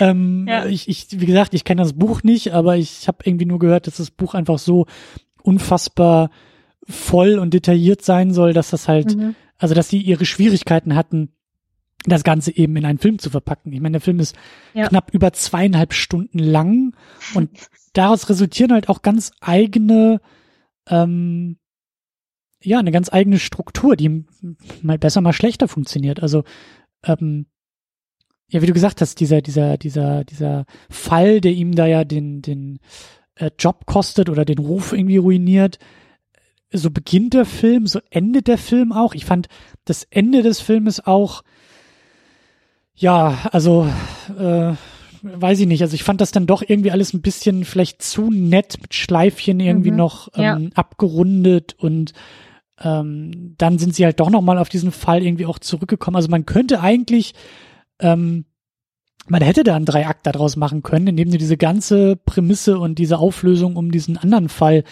äh, einfach wegschneidest. Klar, Ja. das wäre was anderes und das würde die äh, Figuren vielleicht auch verändern, aber so um diese Kernkriminalgeschichte herum sind dann eben doch noch weitere Akte, die ja das Ganze auch irgendwie vielleicht ein bisschen aufblähen, wenn man das so sehen will. Mhm. Also ja, weil ich glaube, wir haben auch, ich glaube, wir haben die, wir, wir haben den Fall, also überhaupt diese, diese zweieinhalb Stunden. Also erstmal, ich habe ein bisschen auch nebenbei auf die Uhr geguckt. Ähm, es dauert mehr als eine Stunde, bis sich die beiden Figuren, die wir jetzt auch ja. als Protagonisten hier identifizieren, überhaupt äh, treffen. Also das Zusammenführen dieser, dieser sehr wichtigen Figuren. Also ja, sie weiß natürlich schon aufgrund ihrer Recherchen über ihn etwas, aber der Film ist sehr, sehr lange, also wie gesagt, mehr als eine Stunde damit beschäftigt, uns beide Figuren irgendwie näher zu bringen. Diese Charakterisierung von ihr, Legal Guardian, und dann wird der Rucksack geklaut, Vergewaltigung, und dann die, die Vergewaltigung beim Legal Guardian, und dann die Rache. Und das passiert alles parallel zu der eigentlichen Kriminalgeschichte. Blomqvist wird von einem reichen Schweden eingeladen, kriegt die Prämisse gesetzt, macht seine ersten Ermittlungen und jetzt mal ganz doof gesagt, als jemand, der überhaupt keine Ahnung von diesem Buchphänomen und sonstigen Geschichten hat, kann man da auch schon echt davor sitzen und sich fragen, was, was hat, was will die Frau mit den komischen Haaren eigentlich in diesem Film? Was soll das eigentlich? Ja. So, bis dann irgendwann klar wird, ah, er holt sie dazu und dann ermitteln die beiden weiter. Allein das ist schon sehr merkwürdig, finde ich. Ja. So. Ich finde auch, das äh, wirkt auch ein bisschen, bisschen konstruiert, aber das hängt mit der Vorlage auch zusammen. Dort ist es genauso, dass er gerade sie dann einfach so auswählt und sie stimmt dem Ganzen auch noch zu. Also ja, mm, ja. bis wir zu diesem Punkt kommen, ist das schon ein bisschen hingetrickst fast, dass die beiden sich dann ähm, begegnen. Das stimmt. Und dann vor allem miteinander arbeiten.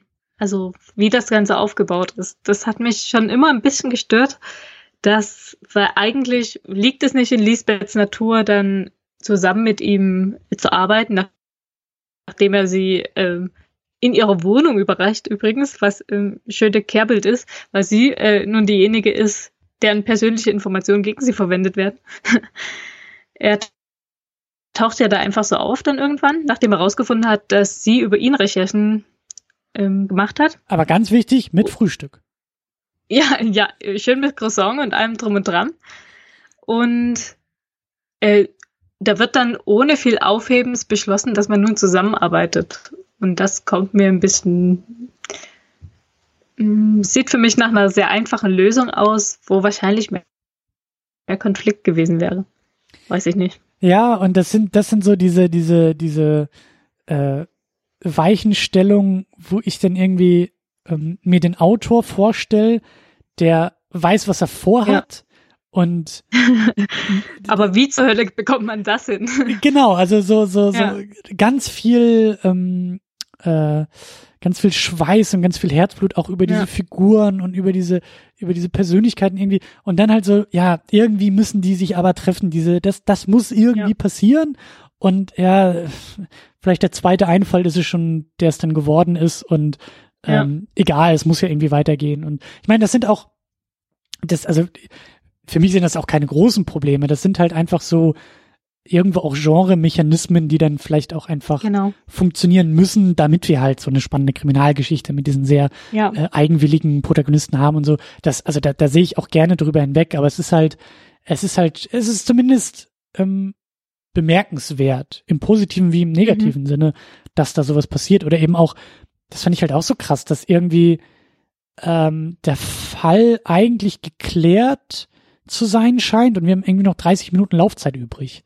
Also das ist so, ich, ja. ich, ich glaube, das ist irgendwie der, ähm, was kommt denn dann noch? Also wir sind dann halt bei dem, bei dem Martin da in, in, in dem Haus, also auch da wieder Michael Blomquist, der auch gerettet werden muss und der da irgendwie äh, das ja. Opfer ist und auch alles andere als James Bond äh, männlich machohaft da irgendwie in, der, in der Situation sich verhält, sondern sie ist diejenige, die ihn da rausholen muss. Mhm. Aber es ist klar so, ja, ja, der Typ hat den Folterkeller, der hat auch irgendwie seine Aktien äh, äh, oder seine Hände irgendwie da auch mit mit mit der ähm, wie ist sie noch Harriet?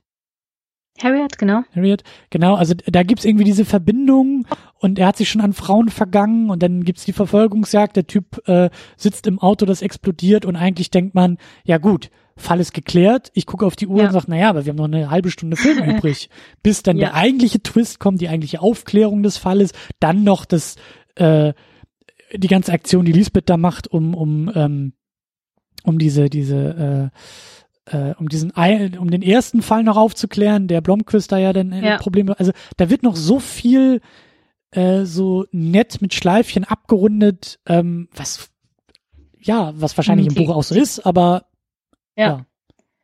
Diese große Versöhnungsszene noch zwischen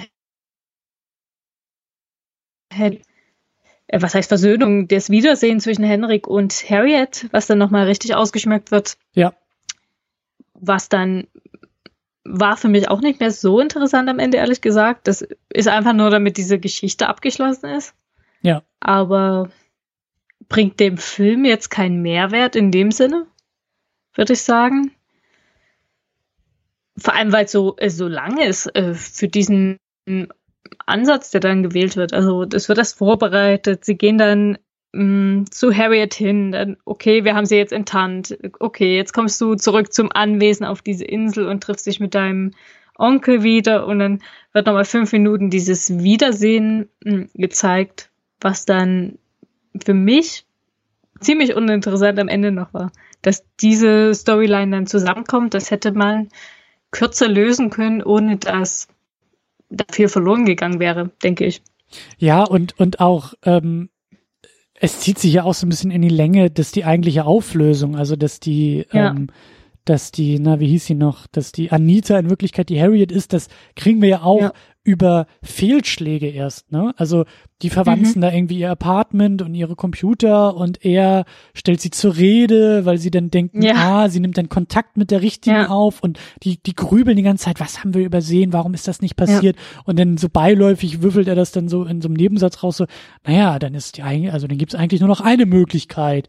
Und dann Mhm. haben wir den Schnitt, wie er sie konfrontiert und so, also dieser, dieser, dieser Weg Ja. des Scheiterns hätte man ja eigentlich auch nicht da reinschreiben müssen, sondern das hättest du auch sofort mit dem, mit, mit einem klugen Gedanken oder so, ne? Also das zieht sich schon. Ja, vor allem, weil die die- Gefahr war ja gebannt. Also äh, Martin ist verbrannt in seinem Auto. Also theoretisch hätte sie sich auch einfach outen können dann als Harriet. Und das Ganze wäre vorbei gewesen. Ja, und dann kriegen wir von ihr auch noch eine Menge Backstory, ne, wie es ja eigentlich Ja. war und wie sie dann auch da geflohen ist. Also das ist schon sehr, sehr, sehr vollgepackt alles mit Mhm. weiteren Auflösungen und versöhnlichen Momenten und ähm, ja, aber ich, ich, wie gesagt, ich vermute, dass da dieses Buch auch alles andere als leicht war zu verfilmen.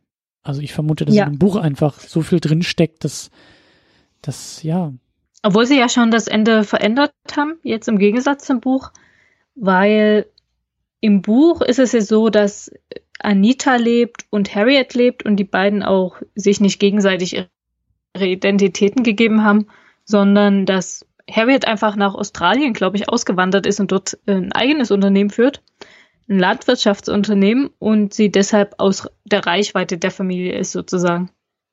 Es kann sein, dass sich einen neuen Namen gegeben hat, aber das tut dann alles nicht mehr zur Sache. Und Anita lebt und dann kommt das einfach nur raus, dass sie einfach ausgewandert ist, was ein genauso komisches Ende ist und ein für diesen Kriminalfall unspektakuläres Ende. Das ist, glaube ich, auch bei der Verfilmung hat man schon versucht, das Ganze spektakulärer zu gestalten, indem man diesen Identitätstausch zwischen den beiden Cousinen stattfinden lassen hat. Aber in Bezug zur Geschichte finde ich es auch eher unspektakulär. Vor allem, weil es dann noch so als, als mh, ja, so am Schluss in den letzten 30 Minuten fast ausplätschert, diese Au Auflösung. Das stimmt, ja. Das stimmt. Das ist irgendwie sehr ähm, fast schon unaufgeregt, wie sich das alles Ja. dann irgendwie auflöst. So die, wie, wie du sagst, die große Gefahr ist gebannt. Sie ist in einem in einer Explosion und in einem Feuerball äh, hingerichtet worden, so. Und ja, dann ist eigentlich nur noch die Frage übrig, äh, so, ja, was war denn da los und was ist da passiert? Und dann wird uns das erklärt und das war's. Also das ist schon, ähm, was ich aber auch gar nicht mal so schlecht finde. Also ich habe generell das Gefühl bei diesem Film, dass viel, zumindest bei mir, irgendwie auch mit Erwartung gespielt Mhm. wird, was ich auch meinte Ja. mit dem Casting, aber eben auch gebrochen wird und dass das so, das, das mag ich eigentlich, dass da auch, ähm, Das stimmt. Eigentlich erwartet man dann ja die große, ähm, dass das Familiengeheimnis mit dieser Mordserie zu tun hat, was ja auch die ganze Zeit so aufgebaut wird, dass es unbedingt miteinander zusammenhängt. Und dann am Ende ist es nur, ja, so eine, wirklich nur eine kleine Familien-Mystery-Story, die da stattfindet, die nicht das halten kann, was sie verspricht, über den gesamten Film hinweg. Und, und auch gar nicht, ähm, das kann auch sehr frustrierend sein, kann ich mir vorstellen, aber ähm, also ich bin, ich bin kein großer Krimi-Fan, aber es ist, mhm. es ist, du hast auch überhaupt keine Möglichkeit, den Fall selber als Zuschauer mitzudenken und aufzulösen. Ja. Also klar, du, du, du kannst vielleicht auch äh, mitfiebern und Theorien aufstellen, wer war es jetzt nun und wie war es jetzt nun und so. Aber ich habe irgendwie nicht das Gefühl, dass der Film, wenn du ihn ganz aufmerksam verfolgst, dass du schon mhm. innerhalb der ersten 30 Minuten weißt, wie es irgendwie endet, weil das eben so überraschend und so gegen Erwartung irgendwie funktioniert und dann irgendwie wie so ein Kaninchen aus dem Hut kommt die Auflösung, bei der man sagt, äh, da gab es ja nirgendwo irgendwie ein Anzeichen für oder da gab, weißt du, so dieses. Obwohl er am Anfang spielte er tatsächlich mit dieser Erwartung jetzt, wo du sagst. Ähm, am Anfang, als sich Michael in den Fall einarbeitet, dann haben wir diese Montagesequenz, in dem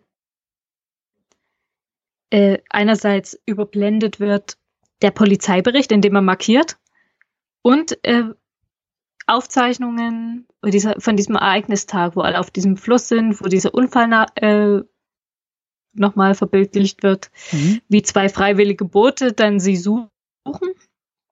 Übrigens sehr lustig, dass er in diesem Polizeibericht je nach Erzähltempo, wie diese Geschichte dem Zuschauer präsentiert wird, er auch alles markiert. Also er markiert alles, jedes Wort. Was ich schön war, äh, schön fand, weil es natürlich vollkommener Quatsch ist, aber für die, für den Film gut, weil man konnte immer mitlesen, wo er lang markiert hat, worum es jetzt geht. Die studierte Geisteswissenschaftlerin in dir ja. hat, hat äh, die Hände zum Himmel geworfen, hat gesagt, wenn du jedes Wort markierst, ist ja. jedes Wort gleich unbedeutend. Ja, das fand ich sehr witzig. Ja. Aber für den Film äh, tut es eine Sache, nämlich dass man da fokussiert bleibt auf die ähm, Chronologie der Ereignisse, die der Polizeibericht beschreibt. Mhm, mh. Deswegen ist das nicht ganz umsonst, aber man darf sich nicht hinterfragen. ja. Schönes filmisches Mittel, aber ein sehr ja. schlechtes äh, äh, organisatorisches Mittel, ja. So, ähm, und durch diese ganzen Details, die in dem Polizeibericht beschrieben werden, auch in der Chronologie, dann wird ja dem Zuschauer schon in die Hand gelegt, naja gut, wir haben jetzt diese und diese und diese Fakten und jetzt äh, versucht mal herauszufinden, wer der Mörder am Ende ist. Und äh, am Ende wird dann mit diesem Aufbau komplett gebrochen. Weil man hätte nie rausfinden können, wer der Mörder ist oder genau. beziehungsweise was die Auflösung dieser Geschichte ist. Also in der Hinsicht hast du tatsächlich recht, dass er dass es schon was für den Film macht, dass er so unspektakulär ist. Ja. Also ich, ich, ich finde das schon alles ein bisschen auch an den Haaren herbeigezogen. Und wie du sagst, dieses, äh, ne, diese, diese Mördergeschichte innerhalb der eigenen Familie, ja, die dann ja auch irgendwie ihr, äh, ihr, ihr, ihr, ihr Untertauchen ja irgendwie mit beeinflusst hat, aber das ist halt, ähm, das ist halt diesen, der Film wirft halt so viel auf. Dann gibt's da halt die Nazis und dann gibt's da halt den, also die Nazis da in der ja. Familie, dann gibt's halt irgendwie den, den, den Mörderenkel, der ja irgendwie, glaube ich, auch mit irgendwie ausländerfeindlicher Motivation mhm. sich an Frauen Übrigens, vergeht. Die Katze, die Katze war die, wollte ich schon immer wissen, ob du das auch gesehen hast, äh, ist sie als Hakenkreuz ähm, ausgerichtet. Da habe ich gar nicht drauf geachtet. Die, ja, die, die hat so? ihre Beine Weiß ich nicht. Ich nehme an, ja. Ähm, die Beine sind komplett gebrochen und in die verschiedenen Richtungen gelegt. Deswegen. Das kann sehr gut sein. Ich war einfach nur so schockiert, weil ich, glaube ich, den Kopf ja. der Katze gesucht habe und der da, glaube ich, nicht mitlag. Ja. Ähm, ja. Das kann Gerade mit diesem ganzen Nazi-Aufbau, der die ganze Zeit passiert, ja, der auf dem Berg, der ist ein Nazi und dieser äh, Enkel ist ein Nazi und Einmal geht er sogar zu diesem einen Typen hin. Ich weiß gar nicht, wer er ist. Auch so ein Bruder von denen, oder? Ja, der, der, der alte Mann, Und da, auf jeden Fall zeigt, ist ja. da Faschismus schon öfter hm, präsent. Und deswegen hat mich das gewundert, dass diese, also nicht gewundert, dass diese Katze auch die Form eines Hakenkreuzes hat vor der Tür. Ja, aber es, es, es ist halt so, es ist halt irgendwie so vollgestopft mit, ähm, mit Motiven und Hintergründen Und dann am Ende ist es Mhm. einfach nur so eine kleine Switcheroo-Geschichte von, huch, ich habe hier die andere Identität mir angenommen und mich in den Kofferraum gelegt und tada, das ist die Auflösung dieser Ja. ganzen Geschichte. So ähm, nix Mörderkeller irgendwie und und äh, Verstümmelung durch den eigenen Nazi-Bruder oder sowas so. Hm. Ähm, ja, Ja, das Aber- ist fast ironisch am Ende, weil das äh, so einfach ist.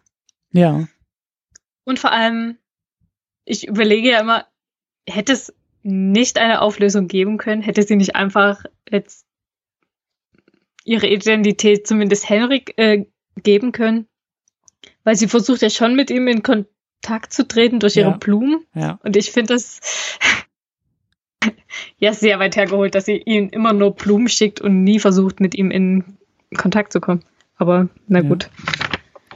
Ja, aber ähm, ja, also für, für mich ist das ist das auch nichts Negatives oder so an dem Film, sondern Ja, ähm, nein, überhaupt nicht. mi- mir macht das auch eher Spaß und der ganze Film trieft halt vor vor Stimmung und Atmosphäre, Soundtrack, Ja. Sounddesign, auch diese ganzen tollen Bilder da im Schnee. Und wir sehen auch die ganze Zeit alle frieren, gerade Michael Blomkes der gefriert halt ständig und so dieses diese Verortung äh, finde ich halt so stark. Deswegen ist es für mich eben auch so ein so ein Winterfilm, ähm, der halt also die Bilder, die ich halt immer vor Augen habe bei diesem, bei diesem Film, ist diese Fahrt zum Anwesen mit dieser unfassbar starren Kamerafahrt dahin, die, Mhm. die eben so Fincher typisch halt durch die Luft gleitet, als ob sie irgendwie gar nicht zu dieser, zu unserer Welt gehört und als ob diese Bilder irgendwie so, so, so unweltlich ähm, gemacht wurden und das ist für mich halt äh, so, so, so der Film und deswegen finde ich das eigentlich gar nicht so, so schlecht, dass der halt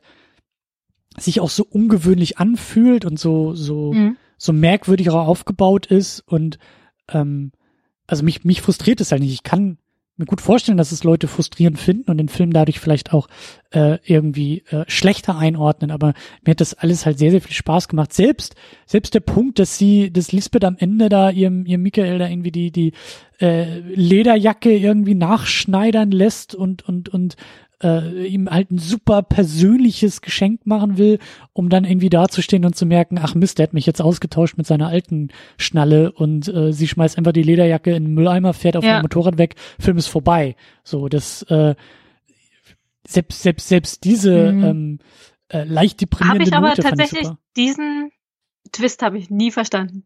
Weil erstens schneidet sie ihm die Jacke nach, nach einem Foto, die ihn zeigt mit seiner früheren Frau, auf dem sie sehr, sehr glücklich miteinander sind. Was sowieso komisch ist, dass sie genau dieses Bild ausgewählt hat, um diese, genau diese Jacke nachzuschneidern, obwohl diese Jacke nie im Fokus stand davor. Mhm. Äh, das ist schon mal komisch, dass sie äh, das macht. Und zweitens, sie weiß, dass er diese Beziehung zu ihr führt. Ähm, zu dieser Herausgeberin von Millennium. Sie war doch einmal da, als auch diese Herausgeberin von Millennium ihn auf dieser Insel besucht hat. Ja, Und auch im sie- Nachhinein. Sie, sie hat ja auch diesen Bericht geschrieben, ne? Das war ja auch äh, Ja, so, das war ja schon bekannt. Ja, ja. deswegen war es für mich diese, diese Reaktion nicht so richtig nachvollziehbar. dass sie diese im- Jacke gemacht hat, oder? Äh, ja, auch dass sie so super enttäuscht ist auf einmal, dass er ähm, mit ihr irgendwo hingeht. Es wird ja gar nicht weiter ausgeführt, was sie machen. Ach so. Also ich habe da schon, ich war da schon deutlich bei ihr. Ich hatte schon den Eindruck, dass, dass ähm, sie, wie sie auch gesagt hat, ähm, einen Freund in ihn gefunden hat, was Mhm. in ihrer Welt ja kurz vor der Hochzeit, also äh, das ist ja, das ist, das sind ja äh, wahnsinnig große Dimensionen, ähm, dass sie, dass, dass sie Freundschaft äh, äh, Ja, dass sie das als Freundschaft definiert. Sie sagt auch, sie arbeitet gern mit ihm. Also da, da sind ja ganz viele Bewegungen, die sie auf ihn zugemacht hat, aus ihrer, ähm, aus ihrer Hackerhöhle heraus, wie du so schön gesagt hast. Ähm, deswegen, also die, die Geste verstehe ich schon. Ich finde es irgendwie auch ganz passend, dass das so, so, so ein bisschen schräg ist. Also, ja, dass das so, also dass sie da selber nicht auf die Idee kommt, dass das vielleicht einfach nicht so passend ist oder so. Ähm, aber ich habe das, ich habe das am Ende so gedeutet, dass er sie einfach fallen gelassen hat. Das so, mhm. die beiden da auf dieser Insel eben im Schnee abgeschotten von der Außenwelt so ihre eigene kleine Oase, also auch persönliche zwischenmenschliche ja. Oase da irgendwie aufgebaut haben. Und dadurch, dass das jetzt alles vorbei ist, der Fall gelöst ist, ähm, dass er dadurch irgendwie, also dass es für ihn sowas im Moment war und der Moment ist mhm. vorbei und damit ist die Sache auch vorbei, aber dass Lisbeth da vielleicht sich mehr erhofft oder auch diese, ja diese Momenthaftigkeit gar nicht so sieht, also dass sie vielleicht auch da gar nicht so ganz so richtig, ja, so, so richtig schnallt, wie er vielleicht mhm. irgendwie auch tick ticken könnte. Aber trotzdem fand ich das auch ziemlich arschig von ihm. Also ich hatte das Gefühl, dass ja. er sie, sobald die Sache vorbei war, auch, auch nicht mehr also auch die Signale, die er gesendet hat, ja, waren einfach sehr, sehr merkwürdig. Stimmt, ähm, als sie sich einmal vor der Redaktion getroffen haben, war das ja auch schon deutlich, dass genau. er sie so eher abgewimmelt hat. Genau, und aber dann ja. auch irgendwie, glaube ich, in einem Café sagt er irgendwie, wie gut sie wieder aussieht und es ist so, mhm. so, und sie, sie will sich das Geld leihen und er sagt, er fragt einmal kurz nach und sagt dann aber sofort, ja, okay. Also irgendwie ja. wusste ich auch nicht so ganz, was ich mit ihm dann nach dieser ganzen Ermittlung anfangen sollte. Aber ähm, ja, ich dachte dann auch, als das denn, als ich, als ich das so auf das Ende hinbewegt hat, dachte ich auch so, diese Jacke, das ist schon sehr, sehr, sehr schlimm, so in Sachen mhm. Klischee-Romanze, die jetzt hier ja. irgendwie noch kommt, aber umso schöner, dass das dann irgendwie doch etwas tragischer im Mülleimer endete, weil nichts wäre schlimmer gewesen bei diesem Film, als jetzt ja. noch irgendwie eine eine Umarmung im Schnee und äh, ein letzter Kuss und die Kamera fährt gen Himmel und äh, alles ist schön ja. und alles ist gut. Das hätte auch nicht gepasst. So. Genau. Ja, ich kann verstehen, was du sagst, mit, dass sie wahrscheinlich eine größere Entwicklung gemacht hat äh, auf die, mit dieser Inselgeschichte als er es getan hat. Also ich meine, sie hat eine gottverdammte Weihnachtskarte an ihn geschrieben. also wenn wir das mit äh, Lisbeth ja vergleichen, die wir ja. am Anfang kennengelernt haben, dann ist das schon ein ganz schöner Bruch mit ihrem, mit ihrem Auftreten, das sie sonst gezeigt hat. Ja. Also, das fand ich übrigens am besten. Nicht die Jacke, sondern diese, diese Weihnachtskarte. Wo sie dann auch nicht so richtig wusste, was sie dann für einen Namen draufschreibt, weil er einfach nur M draufgeschrieben hat. Stimmt, ja, ja. ja. Ja. Ja, ähm, da wolltest du, glaube ich, auch noch drüber sprechen, ne? Also die, die Entwicklung der Figuren und ja. oder überhaupt fragen, ob da irgendwelche Figuren irgendeine Entwicklung machen. Ähm, Gerade weil wir jetzt ja auch so zum, zum Ende hingekommen sind. Ähm, wie siehst du das denn? Also wie siehst du eben auch, wie siehst du ihn? Macht er überhaupt eine Entwicklung irgendwie dadurch?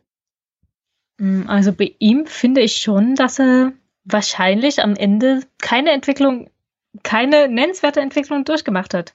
Er ist in fast derselben Situation wie am Anfang des Films. Die Vanestream-Affäre ist jetzt wieder geklärt. Er konnte mit Lisbeths Hilfe ähm, zumindest einen Prozess anregen gegen ihn. Also ist sein journalistischer ähm, seine journalistische Identität wieder gerade gerückt, sagen wir so.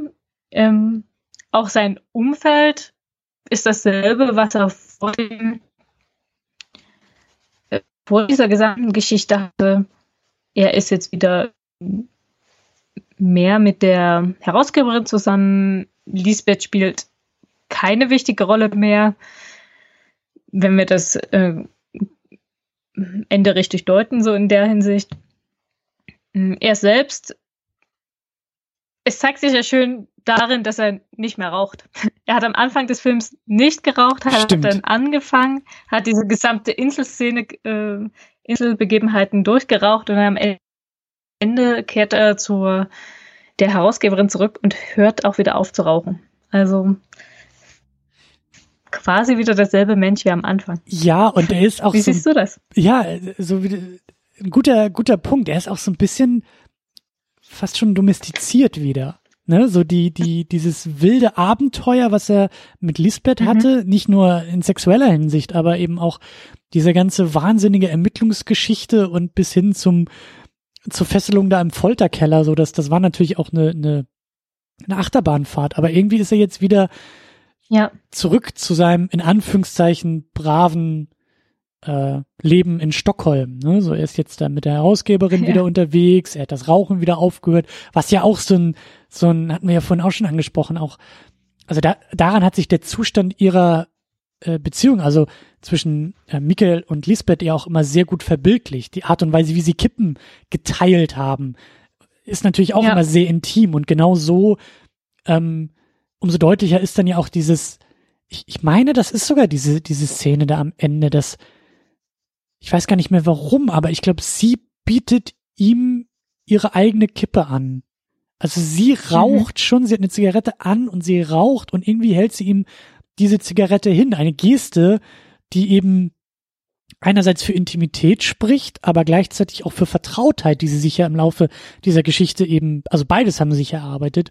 Und er, ähm, er, wie sagt man, äh, er, er, er lässt das so abprallen, ne, indem er eben sagt, ich rauche nicht mehr, was ja, Ja. eben so ein, so ein kompletter Shutdown eben von dieser Intimität und von dieser Vertrautheit ist, ähm, indem er eben in dieses Ding wieder zurückkehrt und damit ja eben auch die Beziehung auf, auf, auf einen Vorzustand zurückfahren will, nämlich weder Intimität noch irgendwie Vertrautheit, noch irgendeine eine Verbundenheit so. Und deswegen, also ja, er, er kehrt zu etwas zurück. Bei ihm geht es darum, das wiederherzustellen, was äh, ja irgendwie Auslöser für diese ganze Geschichte war, also ein Zurückkommen, ein Wiederherstellen. Und bei ihr geht es darum, sehr, also für uns sehr, sehr kleine, für sie sehr, sehr große Schritte zu machen und eben Weihnachtskarten zu schreiben und äh, ja, eine Verbundenheit zu spüren. Und deswegen, Mhm. Also sie macht eine Entwicklung, aber diese Entwicklung wird ihr sozusagen wieder, wieder weggenommen. Ähm, ja. Ich weiß nicht, ob da noch andere Personen, klar, diese, diese Familiengeschichte, da bewegt sich was, ne, der, der, der alte Wanger und seine Lieblingsnichte sind wieder vereint, aber das ist für uns ja auch nicht allzu Ja. wichtig. Ähm, und dann gibt's ja kaum noch, kaum noch wichtige Leute so. Ja, ich denke auch. Also alles in allem sind wir am Ende, abgesehen von dem kleinen Abenteuer auf der Insel, wieder beim Ausgangszustand angekommen. Also Lisbeth ist, glaube ich, die, die am meisten Entwicklung durchgemacht hat, vor allem weil sie jetzt auch ähm, in ihrer rechtlichen Lage viel selbstständiger ist. Also das hat sie auf jeden Fall mm, mm, in, in die Hand genommen, so kann man es vielleicht sagen. Sie hat ja durch diese Wennerström-Affäre auch Geld für sich irgendwie beiseite gelegt und äh, agiert jetzt komplett selbstständig, weil sie ja auch den Betreuer in ihrer Hand hat. Aber für ihre zwischenmenschlichen Beziehungen, ja, weiß ich nicht. Das wird dann auch nicht weiter ausgeführt, wie das dann bei ihr weitergeht. Da frage ich dich halt als ähm, Mhm. jemanden, die die Bücher kennt ähm, und, und, und die anderen Filme gesehen hat, wie geht's denn jetzt Ja. weiter? Die beiden treffen dann wieder aufeinander. Mhm. Und ähm, sie werden wieder, zumindest auf einer freundschaftlichen Ebene, sehr, sehr intim miteinander. Weil äh, ich glaube, dass Lisbeth Salander dann angeklagt wird irgendwann. Ich weiß nicht, ob das der zweite und dritte ähm, Fall ist. Und verrückterweise kommt dann äh, Plumquist zur Rettungsmission, Okay. um äh, sie freizusprechen. Ja, also aber ist, so genau ist, mir das auch nicht mehr in Erinnerung. also ist eine der beiden Fortsetzungen furztrockene Gerichtsverhandlungsdramaturgie, zweieinhalb Stunden haben wir nur Anklage versus Äh, äh, Verteidigung. Nein, nein, sie versuchen das im echten Leben. Ich kann es dir ehrlich gesagt nicht weiter sagen, was Okay. da genau passiert. Okay. Ja. Auf jeden Fall bleiben die beiden Hauptprotagonisten und äh, arbeiten Hand in Hand, sodass auf jeden Fall zu dieser Geschichte noch Zwischenmenschliches dazukommt. Okay, aber schon spannend, weil, wie gesagt, ich hätte mir auch vorstellen können, Ja. dass, dass Michael da rausgeschrieben wird. Oder dass so sein, Nein, nein. sein, ähm, ähm, ähm, seine Geschichte mehr oder weniger zu Ende ist. So klar, vielleicht irgendwie nochmal in Ja. der Fortsetzung, wie du sagst, so, so als Nebenzweig oder so als, ähm, ähm, ich will nicht sagen Cameo, aber, aber so in den Größenordnungen ja, aber dass das vielleicht in der nächsten Geschichte eine ganz andere Person im Vordergrund steht. Aber interessant. Ähm, Nein, das Schicksal der beiden bleibt auf jeden Fall eng miteinander verwoben. also die erleben wir dann auch oft zu zweit, beziehungsweise äh, dass eine der beiden Figuren den, die andere Figur im Fokus hat. Okay, okay. Aber es ist jetzt auch nicht so, dass irgendwie die anderen beiden Geschichten ähm, erneut äh, Kriminalfall der Woche und Michael und Lisbeth müssen jetzt genauso ermitteln wie hier und dass das so ein so ein Muster wird, Nein. dass jeder Film eine eigene Kriminalgeschichte ist und ähm, die beiden zusammenwürfelt oder so. Sag mal erstmal so, die persönlichen Geschichten der beiden werden zur Kriminalgeschichte. Okay. Okay. Aber anders es gibt gefragt, dann keine auswärtige Geschichte mehr. Genau, an, anders gefragt, also wie sehr wiederholt, wiederholen die Fortsetzungen, was wir hier schon gesehen haben? Äh, gar nicht sehr. Gut. Würde ich jetzt mal so behaupten. Gut, das ist meine Hoffnung und das, das, äh, oder andersrum, das andere, äh, was ich da unterstellt habe, das ist meine Befürchtung gewesen, dass halt so, so, ja.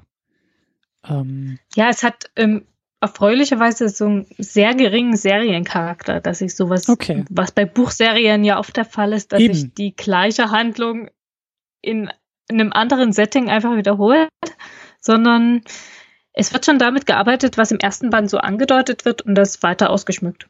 Okay. Ja, spannend, weil ähm, da wollte ich am Ende auch noch so ein bisschen, äh, also jetzt auch auch gerne äh, darüber sprechen, wie das wie das Ganze eben ähm, weitergeht, was das auch für eine Reihe irgendwie ist und ja, ähm, wie schräg das irgendwie auch ist. Also gerade auch so als Hollywood äh, Krimi-Filmreihe. Mhm. So, weil einerseits haben wir halt, also das fängt schon bei den Büchern an, ne? Also wir haben halt diese drei Bücher von Stieg Larsson, die eben, wie ich das äh, verstanden habe, nach seinem Tod erst veröffentlicht wurden, sehr erfolgreich wurden und mhm. irgendwie auch innerhalb äh, relativ kurzer Zeit sehr, ähm, ja, sehr erfolgreich. Und dann gab's halt drei Filme, also diese drei Bücher wurden dann halt äh, in Schweden äh, verfilmt. Und dann kam Hollywood und hat gesagt, wollen wir auch, machen wir auch, hätten wir auch gern ein Stückchen von diesem Kuchen. Ähm, und eben mit diesem Film, den wir jetzt hier gesehen haben, David Fincher äh, hat Regie geführt. Ähm, das Ganze, glaube ich, relativ zeitlich nah beieinander. Also ich glaube, das erste Buch ist 2004, 2005 irgendwie erschienen und diese Hollywood-Verfilmung eben 2011. Also es ist eben nicht so, dass man sagt, ja vor 30 Jahren war es in Schweden irgendwie ein Riesenthema und jetzt äh, kommt es nach Hollywood, sondern das ist halt zeitlich alles sehr eng, ähm, sehr eng beieinander. Und ja, also dann, also dieser Film, hier die Verfilmung von David Fincher, relativ gefloppt, weil ich glaube, ich glaube, der war auch irgendwie unfassbar teuer. Ich glaube, der hat irgendwie 90 Millionen Dollar gekostet oder so. Also äh, auch, auch, auch eine teure Produktion. Man hat gemerkt, okay, die Resonanz ist, ist nicht da. Äh, es zieht halt auch nicht an der Kinokasse. Dann lag das, glaube ich, irgendwie so ein paar Jahre irgendwie so im Limbo, dass man nicht wusste, passiert da noch was oder passiert da nichts. Und ja. alle paar Jahre gab es irgendwie auch mal Interviews, wo dann irgendwie auch Rooney Mara gefragt wurde, die irgendwie dann auch sowas sagte wie, also so wie ich das weiß, äh, steht in meinem Vertrag, dass ich aber irgendwie noch die Fortsetzung machen müsste, so ungefähr. Und ja. dann, und das ist so das Überraschende, so in, in zweierlei Hinsicht, ähm, sind irgendwie noch weitere Bücher erschienen, nämlich von von einem anderen Autor, der das irgendwie weitermachen konnte, durfte, sollte. Und gleichzeitig haben wir jetzt vor kurzem, ich glaube vor ein, zwei Monaten zum Zeitpunkt dieser Aufnahme, äh, auch eine weitere Verfilmung, äh, The Girl in the Spider's Web oder sowas, ähm, mit Claire Foy als Lisbeth Zalander und das soll wohl auf dem vierten Buch basieren und spätestens jetzt explodiert mein Kopf und ich bin irgendwie völlig raus, ja. weil ich gar nicht mehr so richtig weiß, wo wir jetzt eigentlich gerade ja. irgendwie sind und äh, was das irgendwie alles soll. So. Ja. Ja, ich ja, weiß nicht, wie es dir da äh, ergeht. Ja, alles komplett verrückt. Es gibt diese schwedische Verfilmung, dann diese Hollywood-Verfilmung. Diese neue Hollywood-Verfilmung setzt aber nicht mehr beim ersten Teil an. Also ich glaube, man muss da wirklich aufpassen, nicht durcheinander gerät. äh, vor allem, weil die Buchvorlage ja auch nicht mehr gilt. Äh, also ja, also Buchvorlage glaube ich schon, aber eben nicht, nicht Stieg Larssons Bücher. Ja, aber nicht mehr von Stieg Larsson, sondern diese weitergeschriebenen Buchvorlagen. Wo es, glaube ich, auch von Stieg Larsson schon eine Planung gab, zumindest, die dann weitergeführt wurde. Aber halt noch nicht vollständig, äh, kein vollständiges ähm, Skript. Ja. Also, ja. Auf mich. Mal sehen, also wenn es einen vierten Teil gibt, wird es eventuell, wenn der gut läuft oder auch nicht gut läuft, dann ist ja immer noch ähm, die Möglichkeit, dass die ganzen weiteren Bücher auch irgendwie verfilmt werden. Ja, also es ist ja so, dass das eben dieses äh, Hollywood-Ding, das mit Claire Foy, ja. das ist jetzt wohl das vierte Buch. Ich weiß nicht, ob die Schweden auch schon die, die weiteren Bücher verfilmt haben. Ähm, Nein, das ist mir zumindest nicht bekannt. Also es ist halt, es, ich finde das alles ein bisschen chaotisch und ich finde halt, ähm, da können wir vielleicht auch kurz noch so, so drüber sprechen, was, mhm. was vielleicht auch den, den Status dieses Filmes jetzt hier auch ähm, betrifft, weil ja. spätestens jetzt fühlt sich das für mich, wie gesagt, als Außenstehender, äh, weder die Bücher gelesen noch andere Filme gesehen außer diesem, es wirkt auf mich schon alles ein bisschen gewollt. Also Stieg Larssons ja. Bücher, die Trilogie, die in Schweden zu verfilmen, völlig legitim. Da habe ich überhaupt nichts gegen. Das klingt alles, äh, ja, das klingt alles irgendwie sinnvoll. Aber das dann, da, da, da, da geht ja, da, da, da ähm, geht die Kritik, glaube ich, schon los, dass dann mhm. eben Hollywood kommt kurz danach und sagt, wir machen es jetzt auch noch mal. Ähm, das hat viele ja anscheinend zumindest irritiert, wenn sie es nicht sogar so komplett abgelehnt haben, weil der Film ja finanziell auch kein ja. allzu großer Erfolg war. Ich bin da die Ausnahme und sag, ein von David Fincher gemachter, mit Daniel Craig und Rooney Mara gespielter, von Trent Reznor und Atticus Ross, äh, musikalisch unterlegter Kriminalfilm. Das kann nicht schlechtes sein. Das nehme ich jederzeit her damit, egal ja. ob das ein Remake ist oder eine was auch immer, so gib es mir, weil mhm. äh, das taugt mir so. Ähm, verstehe ich, dass ich da, dass ich da alleine so ein bisschen dastehe, aber dass halt eben dann danach nochmal weitere Bücher gemacht werden und dann Hollywood sich auf diese weiteren Bücher irgendwie beruft, also das, das wirkt alles auf mich so ein bisschen, also mhm.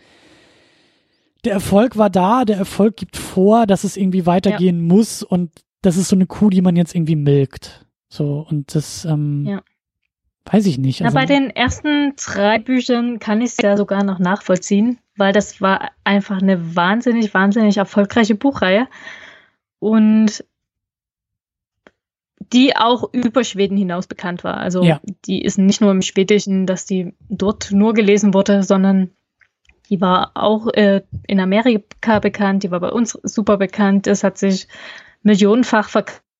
Deswegen finde ich das sogar nach annehmbar, dass es da eine amerikanische Version gibt, weil das einfach mh, hm, diese Geschichte weltweit bekannt war, sozusagen. Ja. Natürlich kann man sagen, ja, dann hätten sie doch einfach den schwedischen Film schauen können, aber für mich ist das schon diese Hollywood-Fassung allein deshalb gerechtfertigt, weil dieser Stoff einfach sehr vielen Leuten bekannt war. Ja, äh, mit diesen weiteren Büchern, vierter bis zehnter Teil, ich bin mir auch nicht sicher, wie viele Bücher davon jetzt tatsächlich geschrieben wurden. Mhm. Da sehe ich das jetzt schon fast anders. Obwohl, wenn ein guter Film am Ende rauskommt, dann ist das immer gerechtfertigt. Also. Klar, ja, ab, absolut, absolut, aber es ist halt irgendwie auch, ich, ich, ich weiß auch nicht, also dieser, dieser, ja. dieser vierte mit Claire Foy in der Hauptrolle, ich habe kaum Gutes darüber gehört, wenn, dann Nein, wurde sie nicht, sehr gelobt. Ähm, und es ist halt, der Punkt ist halt, also im filmischen Bereich, ähm, sagen wir mal so, es hätte es wahrscheinlich nicht gebraucht. Das ist der Punkt. Und ich frage mich auch, für wen ja. ist das jetzt eigentlich? Also ja. wer, wer, wer soll damit jetzt angesprochen werden? Weil, wie wir gemerkt haben, ähm, haben die Leute, oder sagen wir es mal so, ähm, für mich ist mhm. dieser Film, den wir jetzt hier gesehen haben, ja. äh, das Hollywood Remake oder die Hollywood Umsetzung von Verblendung, mhm. ist für mich das Beste, was aufgrund dieser eigentlich unnötigen Idee ja. einer weiteren Verfilmung hätte passieren können. Also besser als Fincher, besser als diese Besetzung, besser als mhm. eben äh, Soundtrack und, und alles, was, was hier zusammenkommt, ist für mich die beste aller Möglichkeiten. Ja. Ähm, ist aber gescheitert. Und ja. deswegen ist so der Punkt, dass ich mir dann auch denke, für wen soll jetzt noch diese, dieser, dieser weitere Anlauf einfach sein, wenn es schon zeigt, dass an der Grundidee, an der, an der, an der Grundtatsache hier etwas ähm, äh, erneut zu verfilmen oder mhm. so zu verfilmen, wie es Hollywood irgendwie tut, das kann doch eigentlich nur noch schlechter werden und damit noch äh, unrelevanter werden, ähm, als es diese Verfilmung ja. schon ist. Deswegen, es macht für mich alles einfach, einfach wenig Sinn. Ich, ich kann das, ich kann das nur nachvollziehen, weil ich weiß, dass das Filmstudio, in dem Fall nämlich Sony, äh, verzweifelt mhm. auf der Suche nach dem nächsten großen Hit ist, wie eigentlich jedes Filmstudio. Ja. Und ich kann auch verstehen, dass die jetzt jahrelang auf dieser, auf dieser Buchlizenz äh, saßen und Däumchen gedreht haben und verzweifelt äh, sind, weil irgendwas muss man noch damit machen können, diesen Mega-Bestsellern. Ähm, aber was Besseres ist niemandem eingefallen, als zu sagen, okay, wir machen einfach eine, eine, ja, eine Fortsetzung für die schwedischen Filme, aber in Hollywood und irgendwie äh, basierend auf einem Buch, was vielleicht auch ähm, kritisch gesehen wird, weil es nicht mehr vom Originalautor kommt. Also es ist alles, ja. Es ist alles irgendwie ein bisschen, ein bisschen schwierig und ein bisschen. Ähm, ja. Also ja. ich sag's mal so, ich habe diese Fincher-Verfilmung gesehen, ich habe diese schwedische Verfilmung gesehen und die Bücher gelesen und ich habe nicht auf eine erneute Verfilmung gewartet, ehrlich gesagt. Und ja. ich bin nur mäßig interessiert daran. Also ich werde sie mir wahrscheinlich nochmal angucken, aber so richtiges Interesse habe ich gar nicht mehr daran. Also die Geschichte ist auch irgendwann jetzt für mich auserzählt und ich wende mich dann neuen Dingen zu. Ja. Und ich denke, so geht es dann vielen.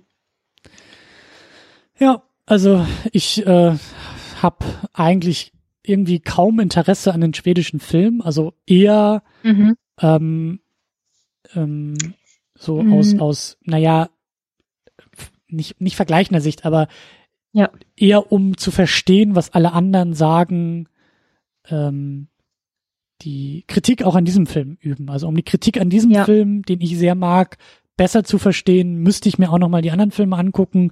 Ähm, aber äh, so, so das Interesse ist einfach, also wenn, dann hätte ich halt gerne dazu eine Fortsetzung, also eben zu, mhm. zu, zu Finchers Version hätte ich sehr gerne noch weitere Teile gesehen. Habe sie jetzt jahrelang nicht bekommen und bin dadurch auch eher, eher dann raus aus der ganzen Sache.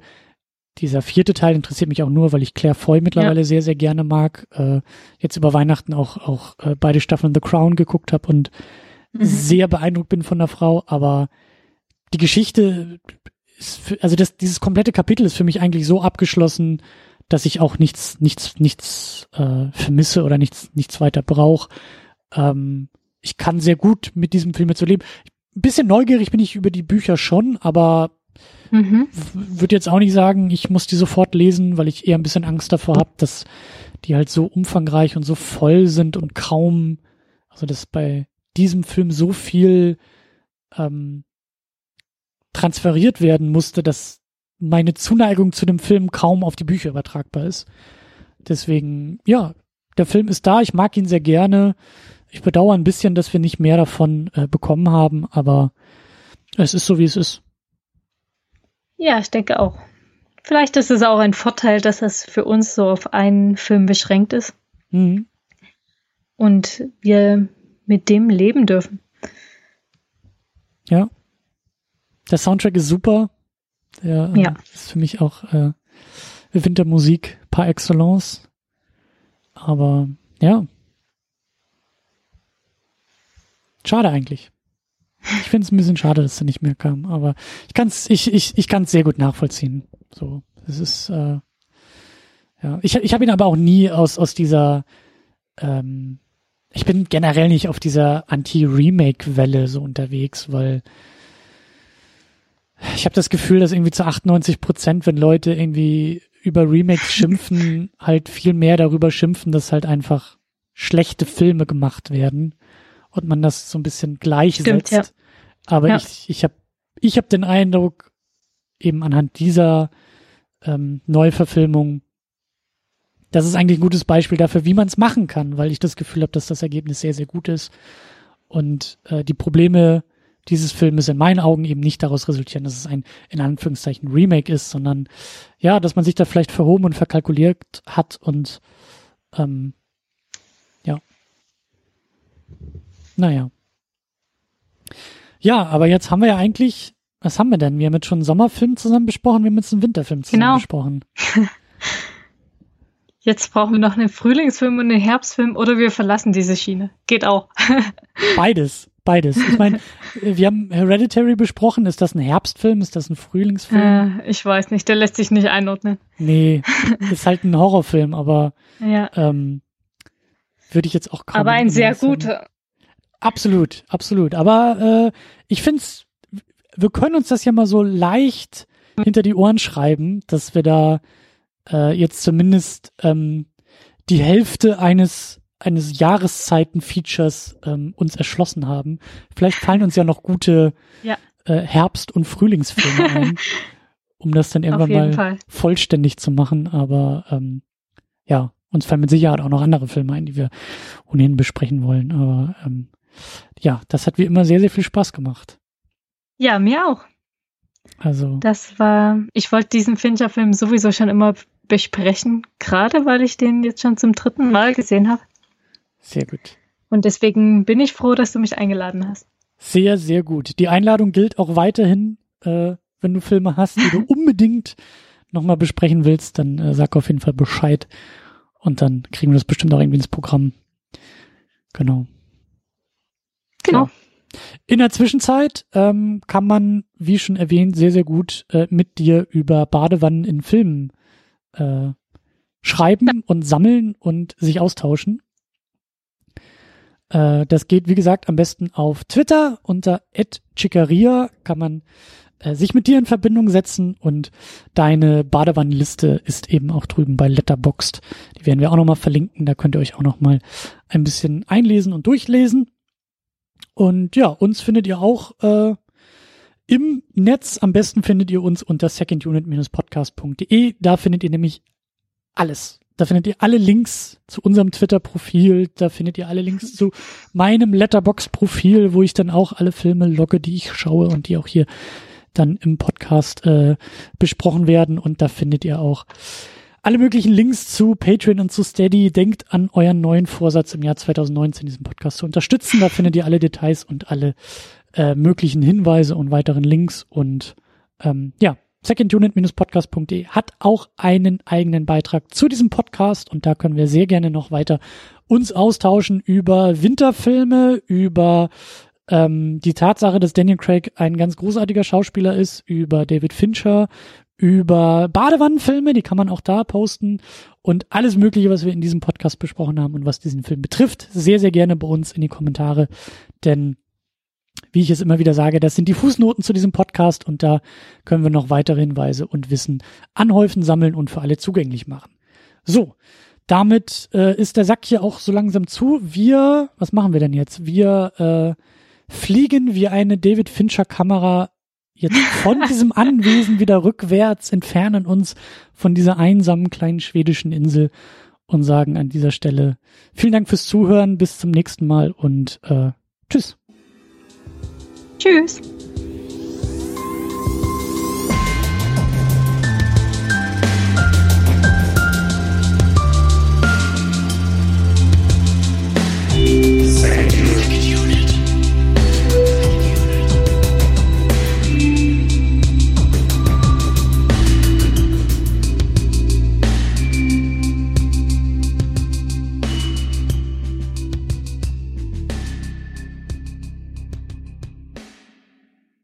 Die Second Unit ist das Ergebnis harter Arbeit. Der Podcast kostet Zeit, er kostet Energie, er kostet Geld. Deshalb könnt ihr unsere Arbeit auf Patreon und auf Steady unterstützen. Viele, viele wunderbare Menschen machen das bereits. Jonas Mapace, Rochus Wolf, Alex, James Vermont, Cedric Schmidt, Michi W., Jan Reppin, Fabian Yu und Matthias Denecke. Darüber hinaus könnt ihr auch das Second Unit Premium Paket abonnieren. Das kostet 5 Dollar bei Patreon oder 5 Euro bei Steady. Second Unit Premium gibt euch einen Blick hinter die Kulissen. In der State of the Unit erzähle ich euch einmal im Monat, was hinter den Kulissen geplant wird, was gerade so abgeht und was in den nächsten Wochen ansteht. Das gibt's einmal als Video, das gibt's auch als Audio. Darüber hinaus erhaltet ihr im Premium-Paket Zugang zu den Livestreams. Ihr könnt also, während wir unsere Second Unit aufnehmen, live dabei sein, zuhören und kommentieren. Viele Menschen machen das bereits. Tahiti Su, Sultan of Swing, Markus Heimitschlager, David X. Noack, Florian Primel, Gian Ferrari Stefan, Stefan Druwe, Rike The Midlist, Käthe, Playstar, Christian Schmickler, Jota, Steve Geiler, Ulf P., Spencer Stewart, Lars Rühmann, Inge, Stefan Manken, Timo Gerdau, Alucard, Sonja Bethke-Jele, Sebastian Zripp, Anne-Kathrin Pache-Wilke und Erik Mülling. Darüber hinaus könnt ihr auch das Doppelte für das Premium-Paket ausgeben, wenn ihr sagt, das ist es mir wert. Das machen Thomas Jaspers und Niklas Römke. Euch allen ein großes, großes Dankeschön. Wenn du die Second Unit auch unterstützen möchtest, dann kannst du das unter patreon.com slash secondunit oder steadyhq.com slash secondunit tun. Vielen Dank.